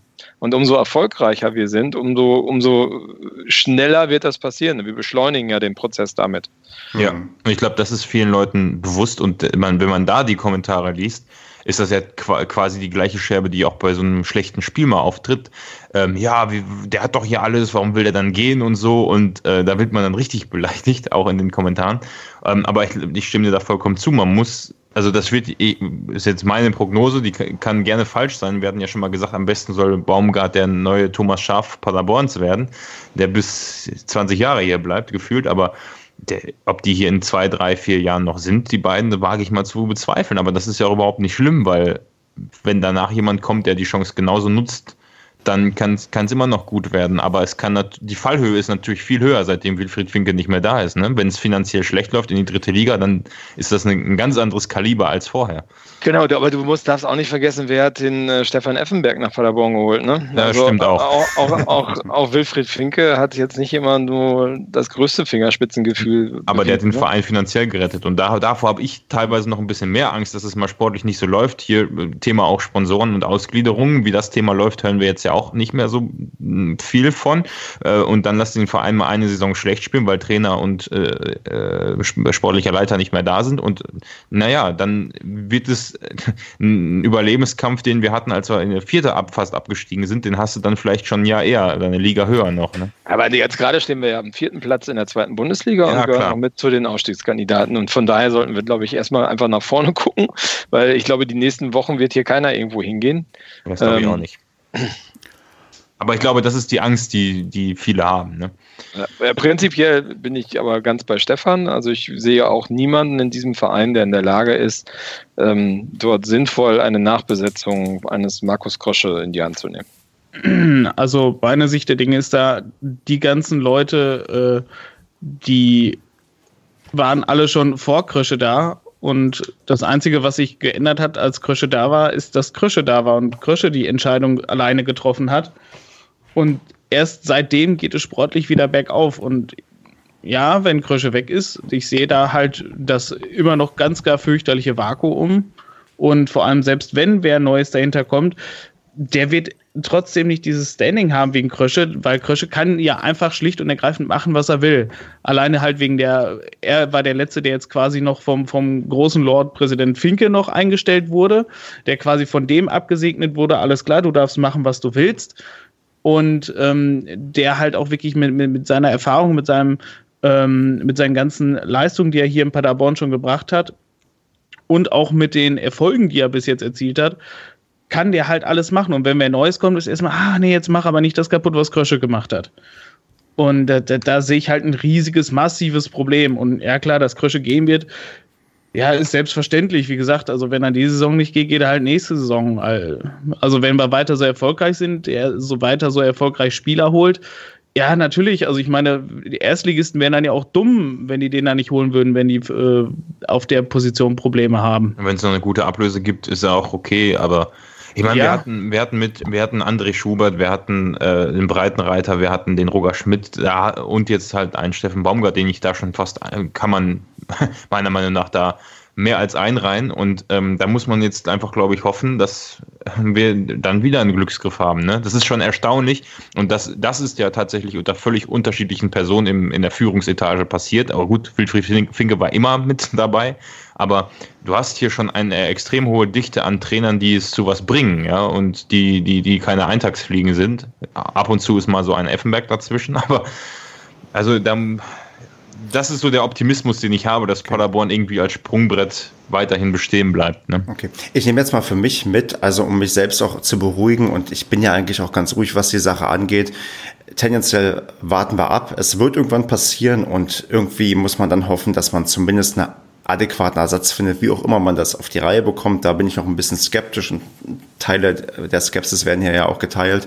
Und dann schauen wir einfach mal weiter. Aber wir, ja, ich glaube, wir sollten ich, ich glaube, da sind wir uns auch wieder einig. Wir brechen nicht in Panik auf, wenn irgendwie Krösche bei Hannover gehandelt wird, weil wer tut sich schon freiwillig Hannover? Ich plädiere auch dafür, dass wir das nächste Mal erst darüber sprechen, wenn da irgendwas Festes. Äh ja, natürlich, genau. Deswegen, genau. ich meinte, ich habe es ja. lange hinausgezögert und äh, ich hab, wir haben jetzt einmal darüber gesprochen und wir sind uns einig, es wird passieren. Und wenn es jetzt demnächst passiert, ist es auch gar nicht so schlimm. Ich habe nicht mal, nämlich mal geschaut. Bei uns laufen nämlich jetzt für Ende der nächsten, oder nee, für Ende dieser Saison kaum Verträge aus, die von irgendeiner Bedeutung sind. Von daher, es könnte schlimmere Zeitpunkte geben. Gut. Also jemand möchte noch was unbedingt sagen zum Thema Krösche. Wenn nicht, dann richten wir herzliche Grüße aus. Er hört uns wahrscheinlich immer regelmäßig seit, der, seit dem 100. Padercast. Auf jeden. und gehen zum Social Media Post der Woche über, den wir ja eigentlich schon an Andreas vergeben haben. Es sei denn, jemand sagt jetzt nein, der Andreas darf den nicht bekommen. Ich höre schweigendes Zustimmen, deswegen herzlichen Glückwunsch, Andreas, zum Social Media Post der Woche. Danke, danke. Juhu, juhu. Oh, da aber jemand. Seid ihr auch stämmig, ey. Na, hätte, nur, nur für ähm, dich. Hätte hier Studio Link und das ganze Zeug funktioniert, hätte man es einen Einspieler irgendwie reinbringen können. Ja, aber hat's ja nicht. Das, aber das kannst du, also nachher wird der Podcast noch geblockt wegen Artikel 13 irgendwann in zwei Jahren. Ne? Und der wichtige ja. Podcast, in dem wir ähm, Pöbeler an die Wand gewiesen haben, in dem wir die Situation mit Krösche aufgeklärt haben und die Spiele gnadenlos kompetent analysiert worden sind. Das, das darf nicht passieren. Richtig. Ja, wir dürfen spielen gegen den MSV Duisburg am Wochenende. Ich werde nicht anwesend sein, falls irgendwen interessiert. Ich werde den FC Magdeburg im Abstiegskampf unterstützen und mir Magdeburg gegen Was Darmstadt. Was ist mit dir passiert, ey? Ich bin zu Besuch bei einem Freund und. Ja, der, schön, ja, dann ja. kannst du ja danach wieder da hochfahren, nach dem Spiel in Paderborn. Ja, nee, da, da kannst du dich jetzt echt nicht raus. Ja, ich bin jetzt, aber ich bin jetzt kein Erfolgsfan. Ich gehe jetzt eine Mannschaft, die es schlechter geht als unsere. Und wenn jemand Abstiegskampf kann, dann bin ich, ich das ja. Aber, aber so schlecht geht es dir doch gar nicht mehr jetzt. Aber Richtig, wir können doch Schützenhilfe leisten, nochmal. Naja, genau, die stehen immer noch auf dem Relegationsplatz, punktgleich mit äh, Sandhausen. Ja, ja, aber punktgleich mit Sandhausen, die, die, die glaube ich, niemals mehr die vier Minuten Nachspielzeit sehen wollen irgendwo. also doppelter Hinsicht jetzt. Hm. Basti, wie gewinnen wir denn gegen Duisburg in, nach Nachspielzeit? Ähm, boah, also ich glaube, bei Duisburg ist jetzt echt langsam die Luft raus. Die stehen auf, auch auf, in der Rückrundentabelle auf dem letzten Platz, wo wir übrigens auf dem zweiten sind und Hamburg nur auf dem zehnten. Also das hat mich dann doch positiv gestimmt, dass wir die jetzt noch einholen. Ähm, aber äh, also ich will jetzt aber auch nicht sagen wieder 3-0 oder sowas. Das ist, das ist so. Ich glaube, wir werden uns ein bisschen schwer tun, aber mit einem soliden 2-0 durchkommen. Am Anfang und dann zum Ende hin mit 2-0 leiten wir dann den Auftakt zu einer grandiosen Schluss, zum grandiosen Schlussspurt ein. Es ist klasse, wenn man Basti nach einem Tipp fragt und das wirklich endlose Monologe werden können. ja, ja, komm, also. Wo es am Ende bei der herauskommt. Okay, ähm, Marco, was tippst du denn? Äh, ich habe ein 5-1 getippt, weil ich glaube, dass da ein Knoten platzt. Gut, Andreas.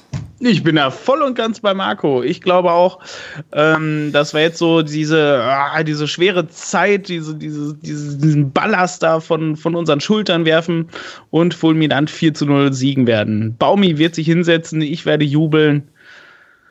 Und danach geht zum Geburtstag meiner Oma. Der Unterschied zu den Monologen zu Basti ist, bei Andreas weiß man genau, auf was es für ein Ergebnis ausläuft. ähm, Kevin, was sagst du denn? Oh, gerade aufgewacht. Äh, Ergebnis. Ah, das. Äh, Kannst auch noch einen Vortrag Sandhausen war schon so ein Spiel, das kann entweder nur richtiger Rotz werden. So, ich, wie ist das Wetter am Wochenende? Weiß das jemand? Oh, SCP-Wetter äh, oder eher wieder so ein. Angenehm trocken. Nicht zu Okay, warm. dann äh, könnte das unsere Sternstunde doch sein. Siehst du? Aber da ich das Ergebnis Andreas immer noch nicht gönne, sondern eher im letzten okay. Saisonspiel, würde ich hier ein äh, 3 zu 1 tippen. Es wird aber sehr kalt. 7 Grad nur. Beeinflusst das nee, noch den dann, Tipp? Oh ja, doch. Dann möchte ich das noch, noch runter korrigieren. Es ist aber ein Samstag, kein Sonntag. ja, das, das wusste ich noch, Andreas. Das Nein, ist aber ein und bewölkt. Gut, hi, Kevin habe ich jetzt ein 3-1 eingeloggt, ist wie bei Werbemillionär, du kannst jetzt nicht mehr umswitchen. Ich tippe auch wie der Basti auf ein 2 zu 0 und ja, würde sagen wir. Muschi-Tipps. 2 zu 1 wäre der Anfängertipp. Ich würde sagen, wir sehen und hören uns dann spätestens in der Nacht von Montag auf Dienstag wieder. Da wird dann der nächste Paracast erscheinen, wo wir dann über den furiosen Heimsieg gegen den MSV reden können. Ja, und bis dahin, ich, ja, hinterlasst uns Feedback, sagt uns, wie krass der Unterschied in der Qualität ist zwischen den ersten 15 Minuten der Aufnahme und dann der Skype-Aufnahme, die danach kommt. Uh. Und langweilig. Sagt uns, wer euer Lieblings-Padercaster ist. Ich. Und, und gebt den anderen Bier aus. Richtig, und gebt den anderen dafür das Bier aus. Ja, und dann würde ich sagen, ja, sehen wir uns beim, ja, und hören uns beim nächsten Mal wieder. Macht's gut, bis dann. Ciao. Ciao. Ciao. Ciao. Ciao.